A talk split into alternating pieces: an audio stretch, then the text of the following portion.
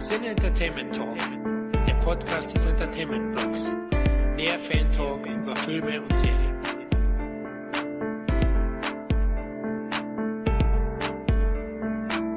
Hallo und herzlich willkommen zu einem weiteren Sinne Entertainment Talk Jahresrückblick. Hier ist Florian und nachdem auch 2021 nicht wirklich lieb zu uns allen war, wollen wir heute der Pandemie mit guter Laune und noch besserem Film trotzen. Denn wir bleiben Optimisten und nichts kann uns von guten Filmen abhalten, Leute. Aber bevor wir unsere Filmhighlights aus dem deutschen Filmjahr 2021 herauspicken, stelle ich erstmal meine weiteren Partygäste vor. Da ist einmal der Khalil. Ja, ein Grüß Gott aus dem wunderschönen Nürnberg.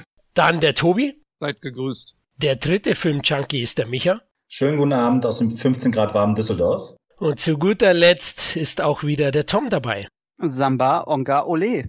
Ja, Jungs, ich würde sagen, als erstes mache ich mir ein Bierchen auf.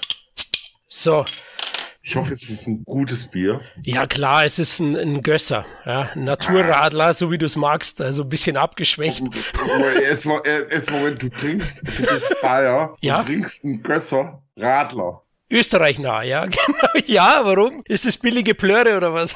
Ey, egal. Ich, oh, oh. Eieiei, das Jahr fängt schlimm an, ich merke schon. Also mein Image ist ruiniert. Ja, Jungs, seid ihr gut ins neue Jahr gekommen? Das ist echt Ja. so eine Altmännerfrage, ne? Wir sind in einem Alter, wo wir gar keinen Unterschied mehr machen. War dazu noch ein ganz normales Wochenende, das heißt, man hat nicht mal einen zusätzlichen Tag. Das heißt, äh, die langweiligste Antwort der Welt. ähm, ganz normal gearbeitet, wie sonst auch. Bloß, dass draußen irgendwie mehr Krach war als sonst. Also ich hatte jetzt einen sehr relaxten Jahreswechsel mit meiner Freundin, mit einem befreundeten Pärchen, sehr relaxed. Ich persönlich bin ja sowieso nicht so der Riesen-Silvester-Fan. Ich kann wieder was mit Feuerwerkskörpern anfangen. Ich kenne jeden schlechten Brot statt Böllerwitz zu meinem Nachnamen. Und ich finde, es gibt keine schlimmeren, gezwungeneren Partys oft als Silvester. Von daher, ich fänd's gut, lecker gegessen. Nachher schaue ich mir noch Cobra Kai weiter an. So kann das Jahr doch gut starten. Bei welcher Folge bist du? Tatsächlich jetzt, ich glaube, drei oder vier. Mir macht's Spaß, nach wie Ja. vor. Bin mal sehr, sehr, sehr gespannt. Ich ahne, worauf es hinausläuft und es wird sicherlich auch eine fünfte Staffel geben. Also ich war sehr überrascht, als Thomas Ian Griffiths das erste Mal quasi zeigt, ob er noch ein bisschen agil ist unten in seinem Weinkeller. Ja, sehr geil.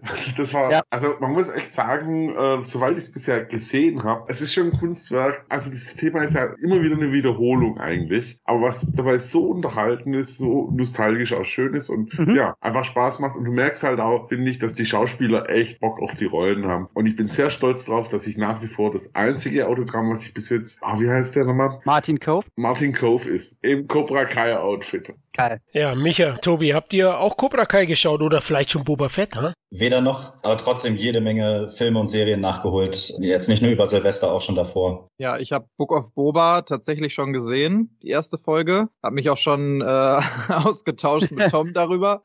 Wir waren beide der gleichen Meinung. Flo, ich glaube, du ja auch äh, Mhm. so ein bisschen. Ja. Die nicht durchweg positiv ist, aber jetzt auch nicht unbedingt negativ. So ein bisschen Aber- das, was Auf gutem Level enttäuschend, ne? Ja, ja, ja, genau. Also man kann nicht sagen, dass es schlecht ist, aber irgendwie ist es doch auch nicht besonders gut. Ich finde, es macht so ein bisschen das gleiche wie halt Mandalorian am Anfang und ein zweites Mandalorian braucht man nicht. Da haben wir ja schon Mandalorian. Und Mandalorian hat sich vor allen Dingen entwickelt schon jetzt mit der zweiten Staffel positiv.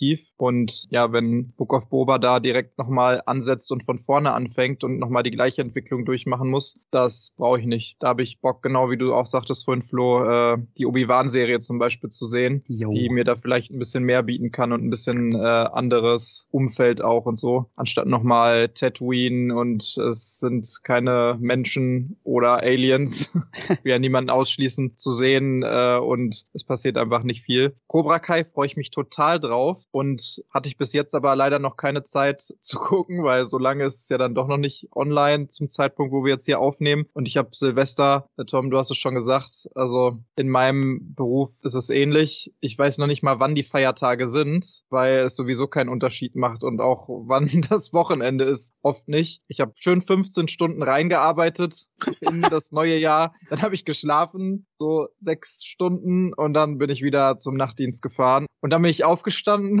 vor einer halben Stunde und jetzt nehme ich wieder Podcast auf. Also Ja, das wird sich auch wahrscheinlich noch so durchziehen in den nächsten Tagen. Aber genau deswegen freue ich mich auf das, was äh, du vorhin erzählt hattest, Khalil, auf so eine schöne Serie, nostalgisch, die mir ein gutes Gefühl macht, wenn es dann doch noch draußen jetzt die ganze Zeit dunkel ist und nicht viele andere schöne Sachen irgendwie passieren drumherum, dann ist sowas eine nette Realitätsflucht. Das ist auch der Grund, warum ich aktuell auf solche Filme wie Don't Look Up irgendwie nicht so mega Bock habe, auch wenn ich mir sicher bin, dass das wahrscheinlich keine schlechten Filme sind. Aber ich möchte dann doch mich eher dahinsetzen, mir einen Tee zubereiten, paar Süßigkeiten, ein paar Kekse bereitstellen und dann sowas wie Cobra Kai gucken, anstatt mit dem mahnenden Zeigefinger daran erinnert werden, dass die Welt ja gerade untergeht. Wir alle zu wenig dafür tun oder dagegen.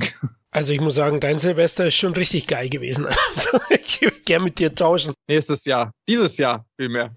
ja, genau. Ich habe das klassische deutsche Silvester gemacht, Raclette essen. Kennt ihr vielleicht, ja? Nö. Nein, okay. Tom, was siehst du immer? Hä? Da bin ich ähnlich wie Khalil. Wir waren nie äh, in unserer Döner. Familie in, in äh, würde wahrscheinlich sehr realistisch sein.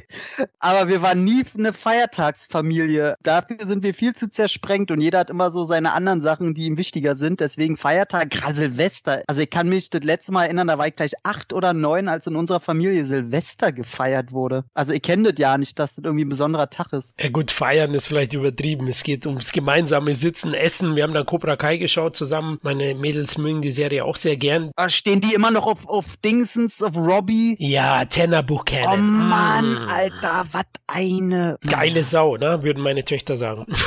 Aber der holt das 80s Sweetheart Face wieder raus. Ne? ja, genau. Muss man ja Ey, sagen, den hättest du ich- auch sofort 30 Jahre in die Vergangenheit schicken können und der wird nicht auffallen, im Ich, Gegenteil. ich zock ja sogar gerade das Spiel zur Serie und er ist eigentlich ein mega geiler Kämpfer in dem Spiel, aber ich nehme den nicht, weil er einfach so ein verkackter, geleckter Wichser ist. Okay, ja, das ist auch ein Grund. Du bist echt wieder mal hart. Ja, auf jeden Fall immer auch Filme geschaut und uns eher ruhig angehen haben lassen. Und ja, ich freue mich jetzt erstmal auf die Runde mit euch. Es ist doch ein recht interessantes Jahr 2021 gewesen, finde ich. Also es gab unterschiedlichste Titel. Ich bin gespannt, ob wir zusammen, immerhin sind wir ja zu fünf, anständigen Querschnitt hinbekommen. Dann lasst uns mal zu Beginn ein kleines Fazit allgemein zum Filmjahr 2021 ziehen. Seid ihr im Anbetracht der Pandemie und der damit verbundenen reduzierten Starts zufrieden mit dem Gezeigten? Ja, zufrieden mit dem Gezeigten beißt sich immer ein bisschen mit äh, zufrieden mit dem, was man selber dann auch geguckt hat. Also ich habe tatsächlich, was Tobi eben gesagt hat, habe ich so die schwierigen Filme oder die kritischen, die ich mir sonst sofort geben würde, habe ich echt erstmal gemieden und mir echt nur so seichte Kacke angeguckt. Weswegen zum Beispiel würdest du jetzt einen Querschnitt durch meine 60, 70 Filme machen, die ich gesehen habe, ist da viel Schund bei, weil ich einfach viel, viel Hirn aus Filme mir einfach reingezogen habe. Und jetzt erst so zum Ende hin, typischer Fehler zum Jahresende. Ah ja, gut, okay, den muss ich noch nachholen, den muss ich noch nachholen, den muss ich noch nachholen. Ist das dann so im Schnitt so ein bisschen gestiegen, aber, aber da waren halt auch so Enttäuschungen, weil ich würde sagen, im Endeffekt ist das so ein, ein okayes Filmjahr gewesen. Business as usual. Khalil? Ja. Ähm, ich sehe es ein bisschen differenzierter. Also ich fand es von dem Gesehenen, finde ich persönlich ein sehr starkes Filmjahr. Wobei mir, bei mir persönlich da auch wirklich ein Blockbuster wirklich extrem heraussticht. Wenn ich so auf meine Watchlist schaue, was da noch zu sehen ist äh, oder auf was ich noch Bock habe, da sind auf alle Fälle auch wirklich gute Sachen drunter. Also im Vergleich zu 2020, was ich wirklich erschreckend schwach fand, fand ich es eigentlich ein ganz gutes Jahr. Auch wenn bei mir speziell bei Streaming-Geschichten echt die ein oder andere herbe Enttäuschung drunter war. Aber ein paar Sachen habe ich auch leider nicht im Kino gesehen. Aber was ich wirklich bewusst gesehen habe, waren echt ein paar Sachen dabei. Bei einem bin ich mir sogar sehr sicher, dass das so ein One in a Million Ding war. Wow, da bin ich mal gespannt oder vielleicht auch nicht. Tom, bevor du einschläfst. Alles gut, alles gut. Nee, ich war sehr verwundert, dass äh, bei uns machten ja im Mai, Mitte, Ende Mai in Berlin äh, die Kinos auf, glaube ich, möchte ich meinen. Und ich war sehr verwundert, dass, obwohl man fünf Monate eigentlich die Zeit, die man im Kino, oder ich verbringe ja sehr viel Zeit im Kino, die ist ja nur weggefallen und man schafft trotzdem nicht mal im Ansatz hinterherzukommen, was Streamingdienste äh, rauskloppen, was auf DVD rauskommt, äh, sein Pile of Shame, den man sowieso noch weggucken muss. Das heißt, so sehr einschneidend fand ich das ja nicht, weil man dadurch ja trotzdem tagtäglich Produktion um, um den Latz äh, bekommen hat, wo ich jetzt für mich nicht unbedingt die Unterschiede zum vorigen Jahren ausmachen konnte. Ähm, ob da jetzt eher so eine und so eine Film. Klar hat man kurzzeitig mitbekommen, dass die Pandemiefilme auf einmal on vogue waren, aber das war dann auch das Einzige. Und von daher muss ich sagen, das, was ich sehen konnte, war genauso wie die Jahre davor viel Scheiße bei, viel Gutes und wie Micha halt sagte, hängt das natürlich davon ab, was man sich selber ausguckt zum selber gucken und dann ist man teilweise natürlich auch selber schuld. Von daher, so wie jedes Jahr, komplett ausgeglichen. Fand, ich fand's in Ordnung. Tobi. Ja, also äh, ich habe mich in Vorbereitung nochmal durch meine Letterbox-Liste gequält gequält, sage ich, weil ich da gemerkt habe, dass ich zum einen nicht viel Aktuelles geguckt habe und eigentlich gefühlt nur so in den letzten beiden Monaten des Jahres oder so in, sag ich mal, in dem letzten Jahresviertel überhaupt ein paar Filme dabei waren, wo ich jetzt sagen würde, die haben mir richtig Spaß gemacht, auch im Kino. Generell auch nicht so viele Kinofilme geguckt und nicht so viel im Kino gewesen. Also das waren maximal über das ganze Jahr verteilt, glaube ich, keine zehn Filme, wo ich sonst wirklich einmal pro Woche Minimum im Kino gewesen bin. Hab mir sogar extra jetzt im Herbst mit einem Umzug verbunden diese UCI Unlimited Card, keine Werbung, geholt und habe mich richtig gefreut, weil das einfach ein unschlagbares Angebot ist. Gehen Sie jetzt hier auf diesen Link und äh, kaufen Sie die Unlimited Card.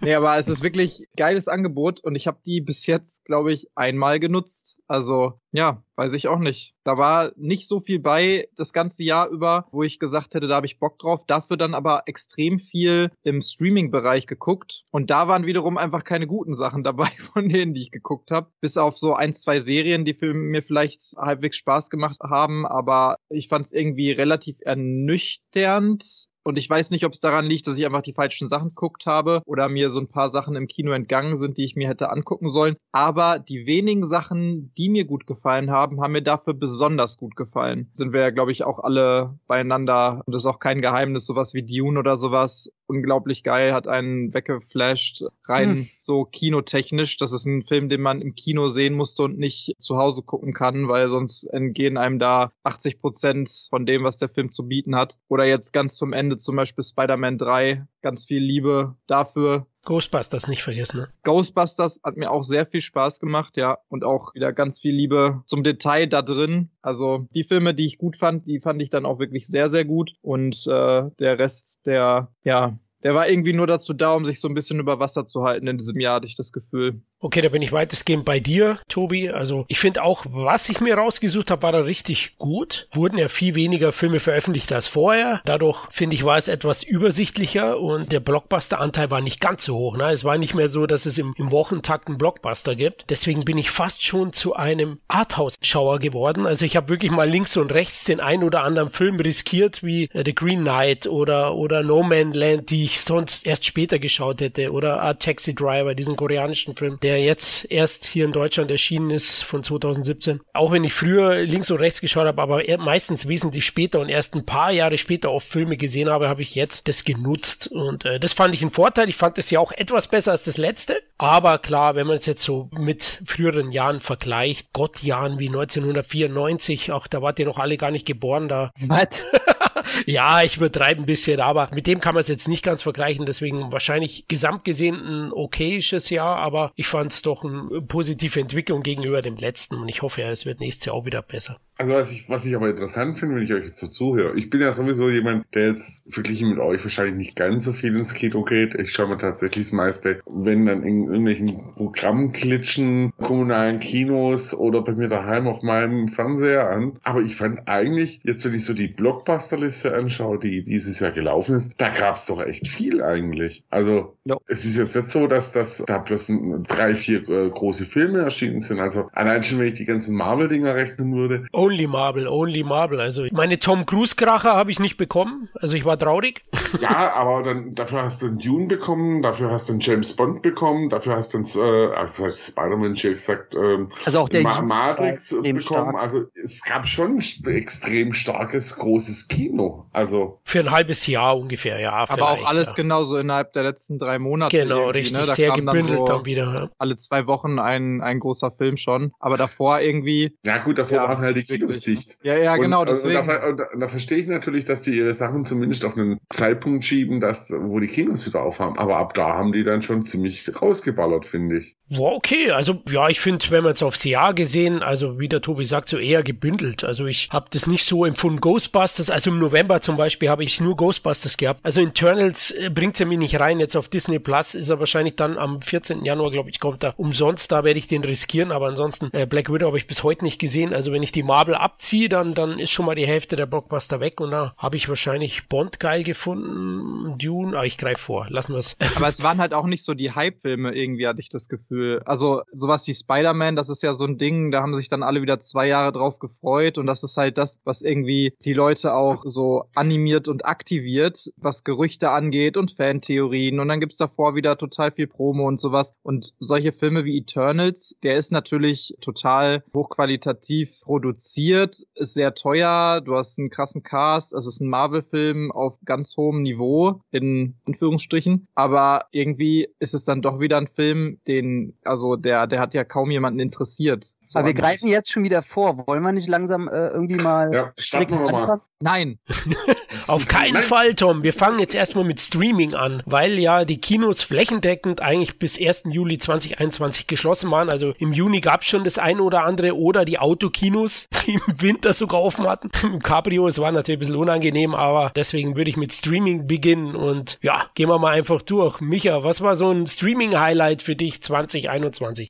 Müsste ich kurz überlegen, was, also Streaming Highlight ist jetzt unabhängig vom Monat, ja? Also aufs ganze Jahr schon bezogen. Yep, ja, genau. Ja, okay, dann wenig überraschend Don't Look Up ist für mich generell im Jahr die Nummer eins mit besagtem Dune zusammen. Da passt für mich aber auch einfach vieles zusammen. Ich fand schon The Big Short und weiß von, von Adam McKay großartig. Der ist halt so ein bisschen kontrovers in dem Sinne, dass, wie Tobi schon gesagt hat, der ist jetzt nicht für jedermanns Stimmung gerade vielleicht gedacht und drückt den Finger vielleicht sogar eher noch in die Wunde. Gleichermaßen ist er vielleicht auch nicht ganz so witzig, wie manche Leute das vielleicht erwartet haben hat eher so einen bitteren Beigeschmack am Ende, zumindest wenn man es vorher so ein bisschen äh, sich reingefühlt hat in den Film. Und ähm, es gibt so bestimmte Nebenrollen, die finde ich einfach großartig. Allein Mark Rylance hebt den ganzen Film schon ein Level ab. Und das sage ich nicht oft zu Mark Rylance, aber in dem Fall spielt er die einfach an die Wand, der macht das einfach perfekt. Und wenn man den Humor, glaube ich, so ein bisschen, das klingt jetzt ein bisschen arrogant, aber wenn man den Humor so ein bisschen versteht, den die, glaube ich, pro Figur oder pro Charakter da rüberbringen wollen, dann ist das aus amerikanischer Perspektive, man darf ja nicht vergessen, es ist so ein bisschen Post-Trump auch, da geht es ja jetzt nicht nur um Klima, sondern es geht so ein bisschen um Corona, Klima. Es geht um die, vier Trump-Jahre gefühlt, ohne dass dieser Name einmal fällt. Da ist er schon sehr, sehr selbstreflektiert, ehrlich, nenne ich es mal. Wobei man natürlich weiß, dass die ganze Hollywood-Brigade jetzt nicht gerade zu den Trumpisten gehört hat. Aber ich glaube, die durften sich einfach mal austoben und ich unterstelle auch einfach mal jedem Darsteller, die hatten richtig Bock da drauf, so auch in, in kleinen Nebenrollen. Und ja, liefert irgendwie extrem viele Schauwerte und ähm, überraschend für mich tatsächlich auch so als Duo Jennifer Lawrence und Leonardo DiCaprio haben für mich auch echt cool funktioniert. Wobei aber, wie gesagt, in den Nebenrollen so Mark Rylance, Kate Blanchett und so, die haben für die kleinen Höhepunkte irgendwie gesorgt. Ich glaube, das ist so mein Streaming-Highlight. Und ansonsten habe ich gar nicht, ich gehe gerade nochmal im Kopf durch, ansonsten habe ich, glaube ich, echt nicht einen Film aus dem Streaming in meinen Top 10, Top 15 drin. Mit in Anführungszeichen vielleicht noch Palm Springs, aber da bin ich nicht so ganz sicher, ob der überhaupt als Streaming ursprünglich geplant war oder ob das eher so ein Corona-Kollateralschaden war, dass ich ihn vorher nicht gesehen habe. Und ansonsten sind es eher Filme, die dann, ja, Filmjahr 2020 eigentlich haben und in Deutschland dann erst im Folgejahr kamen. Also Trial of the Chicago Seven, Promising Young Woman, das sind doch so Sachen. Aber wie gesagt,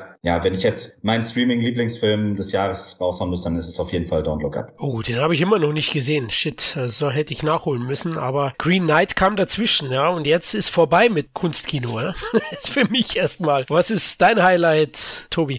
Also was Streaming angeht, muss ich auch sagen, dass ich sicherlich einige nennen könnte, die ich richtig scheiße fand, mhm. aber jetzt keiner, der besonders positiv herausgestochen ist. Also da waren so ein paar dabei, gerade bei den Netflix-Filmen, die waren typisch Netflix in Ordnung und dann habe ich sie schon wieder vergessen gehabt nach einer Woche oder so. Das ist mir dann auch tatsächlich genauso aufgefallen, als ich nochmal die Liste durchgeguckt habe. Sachen, wo ich kurz überlegen musste, was war das nochmal? Und das waren trotzdem alles Sachen, die ich im Jahr Jahr 2021 gesehen habe. Und Sachen, die mir wirklich richtig negativ aufgefallen sind, waren zum Beispiel Red Notice.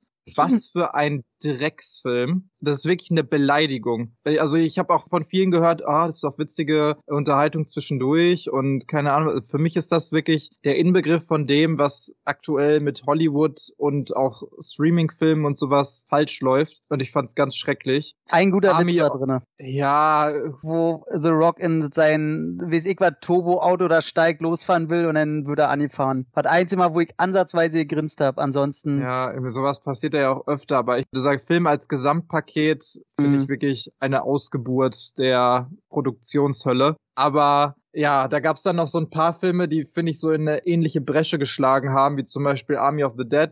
War der Oh, überhaupt ja. dieses Jahr? Ganz schlimm. Und dann kam noch Army of Thieves hier von unser aller Liebling Matthias Schweighöfer, der ein ganz großer jetzt wird bestimmt in Hollywood dadurch. Ja, das ist mir irgendwie alles gar nichts gewesen. Und dann ist mir tatsächlich kein Film aufgefallen, wo ich sagen würde, den fand ich total geil. Kann aber auch daran liegen, dass ich vielleicht wirklich, wie ich schon am Anfang gesagt habe, die Filme, die Potenzial hätten, gut zu sein, gemieden habe, weil ich irgendwie selber schuld bin und Lust auf seichte Unterhaltung hatte und die war dann so seicht. Kann leider nichts Positives sagen. Zumindest bei den Filmen. Ich habe einige coole Serien gesehen im Streaming-Bereich. Die haben mir dann irgendwie doch auch um einiges mehr Spaß gemacht. Aber so bei den Filmen, nee, da war, glaube ich, dieses Jahr nicht viel für mich dabei. Zumindest nicht von dem, was ich gesehen habe. Darf ich dir jetzt das Herz brechen? Matthias Schweighöfer hat die Tage die Top-Liste 2021 der erfolgreichsten Netflix-Filme weltweit gepostet. Und ein paar deiner erwähnten Titel sind alle in der Top 5. Also der mit Abstand am meisten gesehene Titel war Red Notice. Ja, ist auch, glaube ich, der, also der ist ja mittlerweile schon der erfolgreichste Film aller Zeiten auf Netflix, ne? Nach Ja, ein oder zwei Wochen oder so. Das könnte doch gerne das nächste Projekt von Adam Aber- McKay werden, oder? Die ganze Streaming-Scheiße. Ja, das wiederum würde ich mir gerne angucken. Ja, da wäre ich denn dabei. Platz 3 ist Army of the Dead und Platz 5 Army of Thieves. Also Schweighöfer ist kurz vorm, vom Weltruhmstatus. Also da wird noch einiges kommen. Das wird ein richtiges Cinematic of the Deadverse oder irgendwie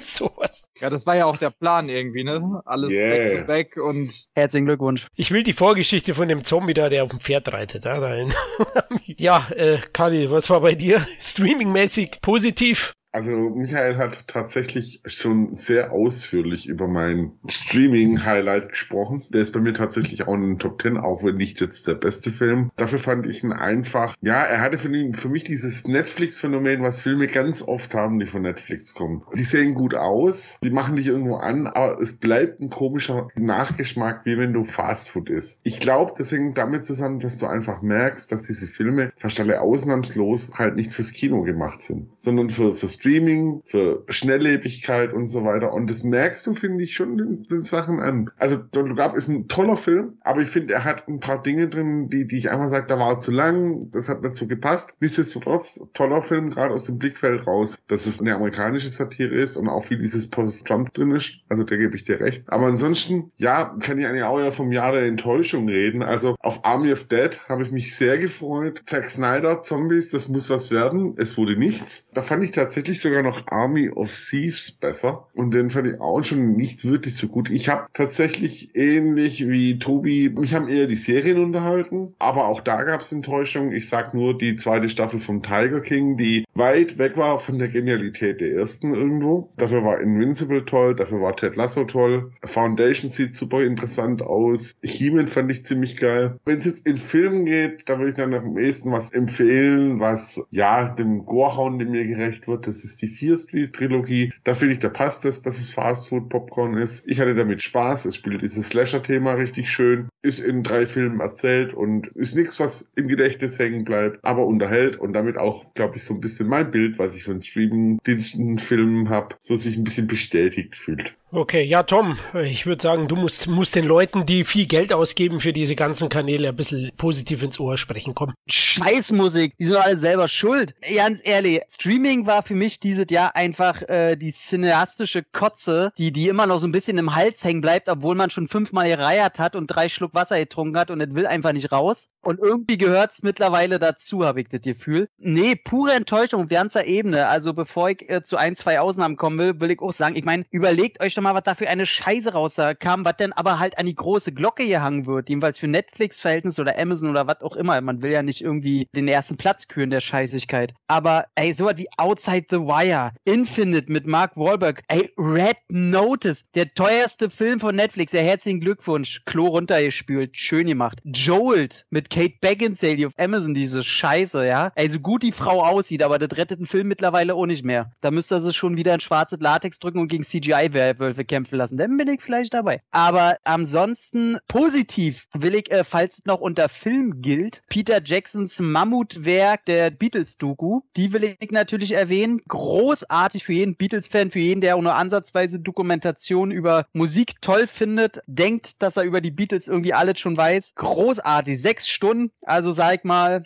cool. Und natürlich, ich will ja einen Film, muss ich natürlich ins rechte Licht drücken, wenn es um Streaming geht. Denn, wie ihr alle wisst, ich muss damit ja kommen, meine absolute Traumfrau hat natürlich auch einen Streaming-Film gemacht. Mary Elizabeth Winstead. Und sie haut wieder Leuten auf die Fresse. Ach, wie schön ist es. In Kate von Netflix. Von 8711, Tobi, ne? Stunt-Team. Äh, ja, genau, genau. Also quasi die gleichen Leute, die auch hinter John Wick stehen. Oder hier, wie hieß der nochmal mit Charlize Theron? Atomic alle, Blonde. alle dieselbe Mischpoke. Ohne Scheiß. Innerhalb von 24 Stunden löst sie sich äh, durch innere Verstrahlung, löst sie sich auf. Sieht teilweise richtig eklig aus, wie in bester Two-Face-Manier bei Batman. Und trotzdem eine wunderschöne Frau, die einfach blutig Leuten auf die Fresse haut, eine Sonnenbrille trägt, ein Kitty Cat-T-Shirt, was auch immer und weiter ballert. Ey, was will ich denn eigentlich mehr? Ein Traum vom Film für jeden, der nur ansatzweise schöne Frauen zu schätzen weiß und die auch noch blutig niedergemetzelt werden. Ey, ein Träumchen für einen kleinen Tom. Das war mein einzig positiver Hype, äh, was Streaming-Filme angeht. Ansonsten muss ich wirklich sagen, was Streaming-Filme angeht, der reinste Rotz. Durchgängig, das ganze Jahr. Herzlichen Glückwunsch, Netflix. Hast die Plakette wiederbekommen. Genauso wie die letzten Jahre auch schon. Cool. Weiter geht's. Mir ist äh, übrigens gerade auch noch eingefallen, ich glaube, das haben Micha und ich auch schon mal in einem äh, Roundup angesprochen, Boss Level. Mhm. Der war auch aus Ja. diesem Jahr, ne? Aber Und der, der ist mir gerade noch mal positiv eingefallen, nachdem ich da meinen Rant losgeworden bin, weil also das ist jetzt kein krasser Topfilm, was weiß ich was, aber der hat richtig Spaß gemacht und war richtig cool. Also Also, den kann ich nur empfehlen nochmal. Ey, Boss Level mega, fand ich auch sehr überraschend, dass der Ja, noch weitergeht, als man im Trailer zuerst denken mag. Und Don't Look Up, noch meine 5 Cent dazu. Ich war ein bisschen enttäuscht. Ich fand es ein guter Film, ein okayer Film, aber ich habe was Großartiges erwartet, weil ich den Regisseur auch sehr mag. Und der Trailer, tatsächlich die, diese ganzen Szenen, die im Trailer so lustig sind, sind ja im Film anders geschnitten oder anders eingefügt und werden auch ganz anders verkauft. Der Trailer verkauft dir eine Komödie und der Film ist aber eine erheiternde Dramasatire, was sich von Komödie mehr wegbewegt, als ich äh, dachte. Und äh, wie Micha schon sagte, Mark Rylance, ich liebe diesen Typen ja. Und da äh, großartig. Da muss ich auch mal, ist sonst nicht meine Art, aber die deutsche Synchro, die ist einfach so großartig bei ihm und ich liebe ihn in dem Film. Und es sollte langsam mal den Oscar geben für die meist hassenswerteste Person in einem Film. Und es ist auf jeden Fall Jonah Hill. den, ja, den ja großartig. Sie mussten das da jetzt nicht wirklich auf den Boden schmeißen. Ach, schön. Ja, ansonsten DVD-Premieren, äh, um die geht's ja nicht, äh, so wie ich das rausgehört habe. Und wir bleiben bei Streaming, von daher ähm, wartet leider. Ein, zwei gute Filme und der Rest war leider äh, Dreck. Bevor wir jetzt vom Streaming weggehen, nochmal, hat mal einer von euch die Discounter angeguckt? Ja, habe ich angeschaut als jemand, der im Einzelhandel tätig ist. Äh, muss man sich das natürlich anschauen. Ich fand es durchaus spaßig und unterhaltsam. Muss ich auch sagen, ging mir ähnlich. Also jetzt ja nicht mehr im Einzelhandel tätig, aber auch mal gewesen. Und mir wurde das am Anfang so ein bisschen verkauft als Stromberg, nur ein bisschen derber und neuer, moderner, beziehungsweise Stromberg im Aldi und mit mehr Vögeln.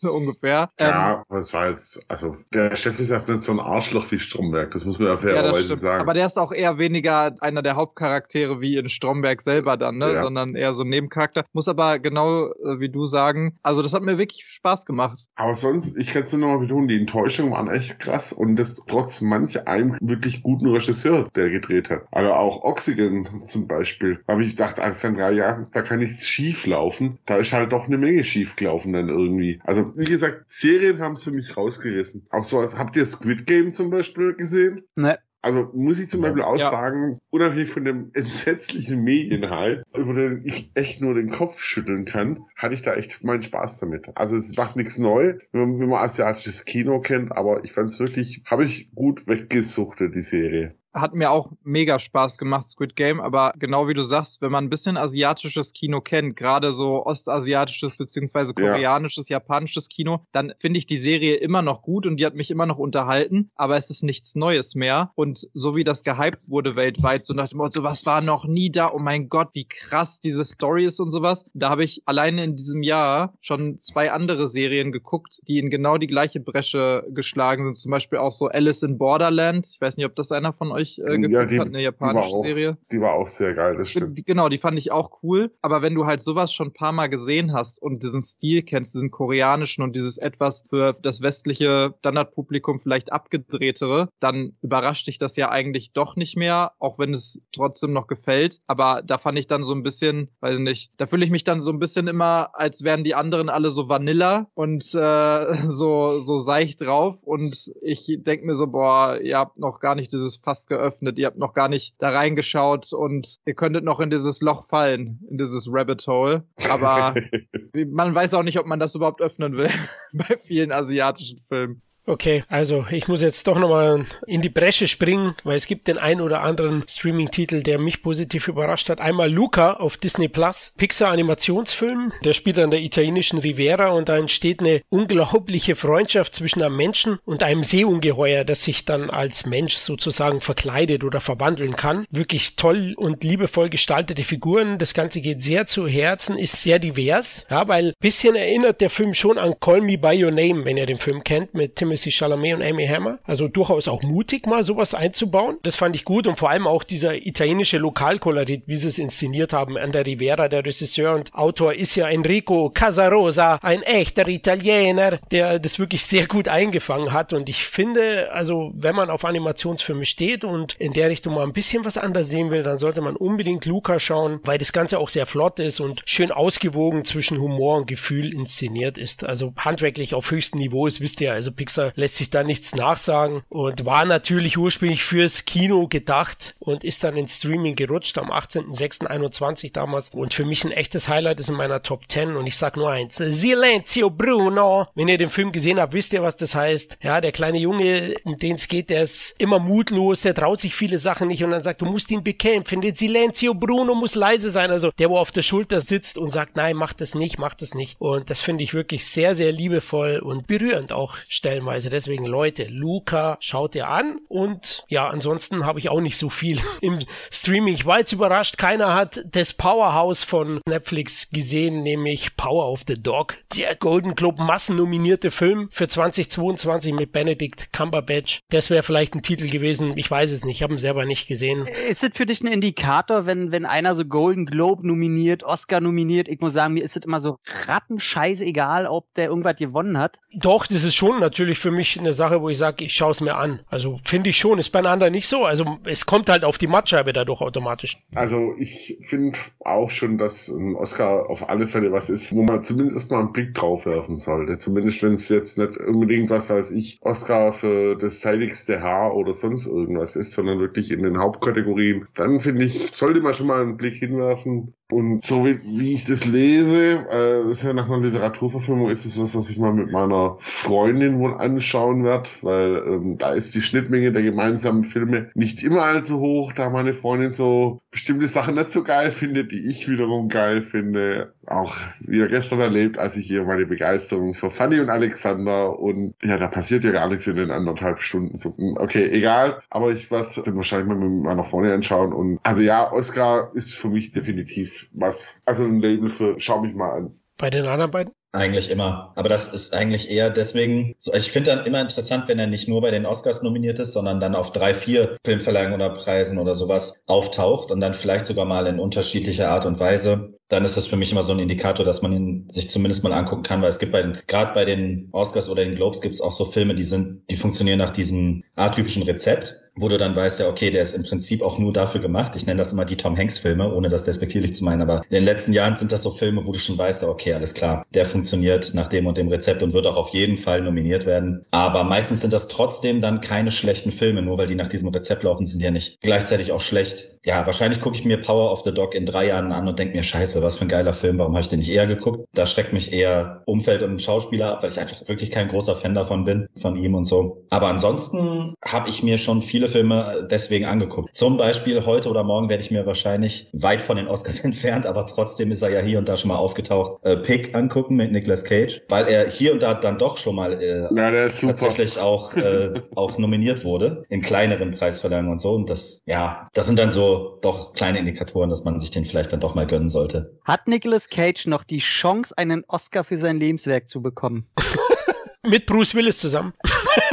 ey, ey, du steckst jetzt nicht für seinen nächsten Ey, Film. ohne Scheiß, ey, fuck Ja. Bruce Willis, ey, aber Nicolas Cage ist doch einfach ein Gottkönig auf diesem Planeten. Ja, Bruce Willis hat einfach die Chance verpasst, einen Film über sich selbst zu machen und Nicolas Cage nutzt gerade genau das. Ja, und, und fairerweise muss ich sagen, hat Nicolas Cage halt auch echt ein paar arschgeile Filme tatsächlich Ja. gemacht. Also die Auch für mich. In der neueren Zeit, also. Hey, also, wie, gesagt, also ich fand Pick zum Beispiel ziemlich geil. Aber ich mochte ja auch Mandy sehr. Mhm. Ja, der hat auch Mandy oder Joe, der hat schon so zwischendurch mal so Sachen, wo du dann eben merkst, dann sticht ja auch meistens er hervor. Also Ja. ich finde jetzt nicht, dass irgendein Film jemals super scheiße wegen ihm war, sondern dann waren, da waren andere Gründe. Aber das Nee. Kostüm von Wickerman verzeichnen trotzdem nicht. Ja, er hat wirklich gerade auch im Kino schon daneben gegriffen hier und da, aber ja, ich würde es ihm auf jeden Fall gönnen. Tobi, bei dir? Ja, also ich finde, man muss die Oscars als das nehmen, was sie sind. Es geht da natürlich um künstlerische Erzeugnisse im weitesten Sinne, aber alles, was künstlerisch ist, ist halt auch immer Geschmackssache. Und da kann einem natürlich nicht immer alles gefallen. Und ich finde, es ist auch immer so ein bisschen vorhersehbar. Und von vielen oder aus vielen Richtungen kommt natürlich auch immer so, Oscars ist eigentlich das, was aktuell mit der Filmwelt auch irgendwie verkehrt ist oft. Und äh, da werden eigentlich nur noch irgendwelche Agendas gepusht. Und da geht Mhm. gar nicht mehr um die Filme an sich und so. Aber ich finde, es ist einfach ein geiles Instrument, um, wie ihr jetzt auch schon gesagt habt, sich anzuschauen, welche Filme gerade in aller Munde sind und auch in der Industrie, weil die Academy, die da die Sachen bewertet, sind nun mal die Industrie, welche da quasi rumgehen, ob jetzt behind the scenes oder auch in der Öffentlichkeit. Und deswegen ist es super, um einfach eine Liste zu haben von Filmen, die man mal abarbeiten kann, die definitiv aus den verschiedensten Gründen total interessant sein können. Da muss ja jetzt nicht immer einem alles gefallen, was da drin ist, aber genau wie du gerade sagtest, Micha, ich habe schon viele Filme alleine nur deswegen geguckt und die haben mir dann durchaus auch gefallen. Aber trotzdem weiß ich, dass viele von diesen Filmen sich lohnen, aber ich dann doch irgendwie nicht so Bock drauf habe, weil es auch oft anstrengend ist, solche Filme zu gucken irgendwie. Das heißt überhaupt nicht, dass die schlecht sind. Im Gegenteil, objektiv sind die dann meistens sogar trotzdem sehr gut. Aber ja, Das klassische Betroffenheitsdrama zum Beispiel. Ne? ja, ganz genau, ganz genau der Punkt ist es. Und dann haben sie ja auch noch immer ihre neuen Regelungen jetzt, was alles in einem Film dabei sein muss, damit er überhaupt nominiert werden darf. Und das finde ich auch irgendwie sehr grenzwertig teilweise. Aber irgendwie finde ich es dann doch wieder geil als Filmfan, wie sehr sowas zelebriert wird oder zelebriert werden kann. Und ich finde es auch geil, das selber für mich oder mit Freunden so zu zelebrieren und dann zu gucken, wie viele von den Oscar-Filmen hat man überhaupt gesehen im Vorfeld, wie viele schafft man zu gucken. Man kriegt dadurch die Möglichkeit, dadurch, dass die einfach nominiert werden, dass die nochmal in einem lokalen Kino auch irgendwo gezeigt werden, auch nach einem halben Jahr, wo niemand davon erfahren hat, dass dieser Film überhaupt existiert. Und äh, das gibt ja diesen Film auch nochmal die Chance, gesehen zu werden. Und oft lohnt es sich dann eben auch. Und dann halt hinterher, was weiß ich, zu gucken, wie viel hat man denn richtig, wie viel hat man vorhergesagt und sowas. Das ist irgendwie ja, das gehört so ein bisschen mit dazu mittlerweile seit 20 Jahren oder was zum äh, Leben eines Filmnerds. Also in dem Fall zu meinem Leben.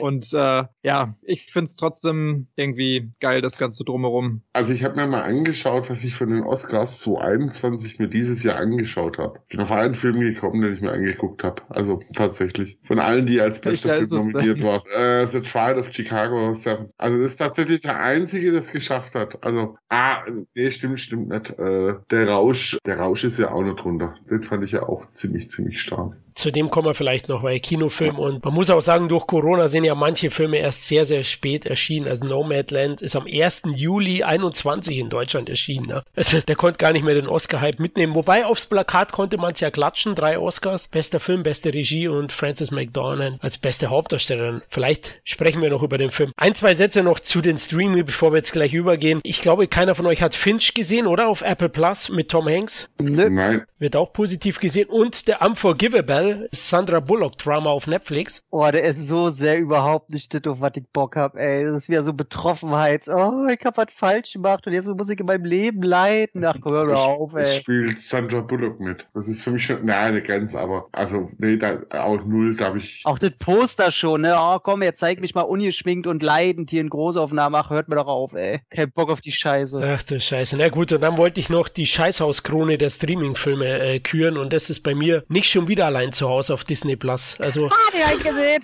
Oh, der, der ist bitter. Der ist echt. das wahr. ist wirklich also das allerletzte, Leute. Also boah, unfassbar. Aber ist das, ganz. ist das ein Remake oder ist das eine Fortsetzung? Das mit diesem kleinen Mopsigen aus dem äh, Taika Waititi Ja. da, ne? Genau. Aber das Ding ist auch, das ist wieder so, so ein Fehler der eigenen Erwartungen der Leute. Disney Plus hat nicht mit einem Wort gesagt, dass die da ein Remake kreieren wollen, dass das mit großem Budget erklommene Fortsetzung oder sonst irgendwas sein soll. Von dieser Reihe gibt es mittlerweile auch schon vorher fünf Teile, wo drei Teile kein Schwein kennt mit irgendeinem anderen Kind. Und das ist genau einfach dieselbe Scheiße, äh, genau nochmal. Anderes Kind, äh, selbe Ausgangsposition und große Kotze wie alles andere. auch. Ja, und mit Marketing größer ans Publikum gebracht. Das ist halt das Problem. Und es steht halt Home Alone im Titel, auch im Original. Sweet Home Alone. Ja, und es spielt ja der Bruder auch noch mit, so in einer, in einer kleinen Minirolle, so, das ist halt die Scheiße. Und das Problem ist, glaube ich, dass man das erste Mal in dieser ja- ganzen Reihe einfach für die Einbrecher ist. Also dieses Kind ist so unausstehlich, komm, da kann die Axt auch einfach mal treffen, so.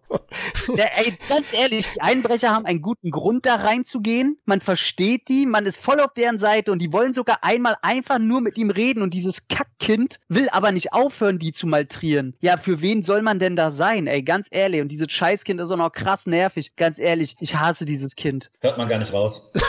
Das war das Wort zum Sonntag, ich. Nächstenliebe, ja, für 2022. Tom hat's geschafft. Ich wollte noch zwei Titel erwähnen, die zumindest für mich als Genre-Fan, Action-Fan ganz unterhaltsam waren. Einmal The Tomorrow War auf Amazon Prime mit Chris Pratt und Mhm. Gnadenlos oder Without Remorse fand ich, fand ich gut. Also ich fand ihn unterhaltsam, ja. Also ähm, mit Michael B. Jordan. Gnadenlos fand ich Mhm. auch okay. Also weit weg jetzt von den großen Ryan-Titeln, aber die beiden haben mich als Action-Fan gut unterhalten. Ja, Tomorrow Stimmt, die waren- fand ich auch unterhaltsam. Die waren total in Ordnung, ja. Bei Micha nicht. Der Micha, der, der steckt sich Äh. gleich den Bleistift ins Hirn. Tomorrow War, Tomorrow War, ja. Okay. Tom Clancy's Gnadenlos hätte ich fast ausgemacht. Den fand ich unfassbar scheiße. Oh, Okay, alles klar, Leute. Ähm, ihr wisst ja, wen ihr glauben müsst.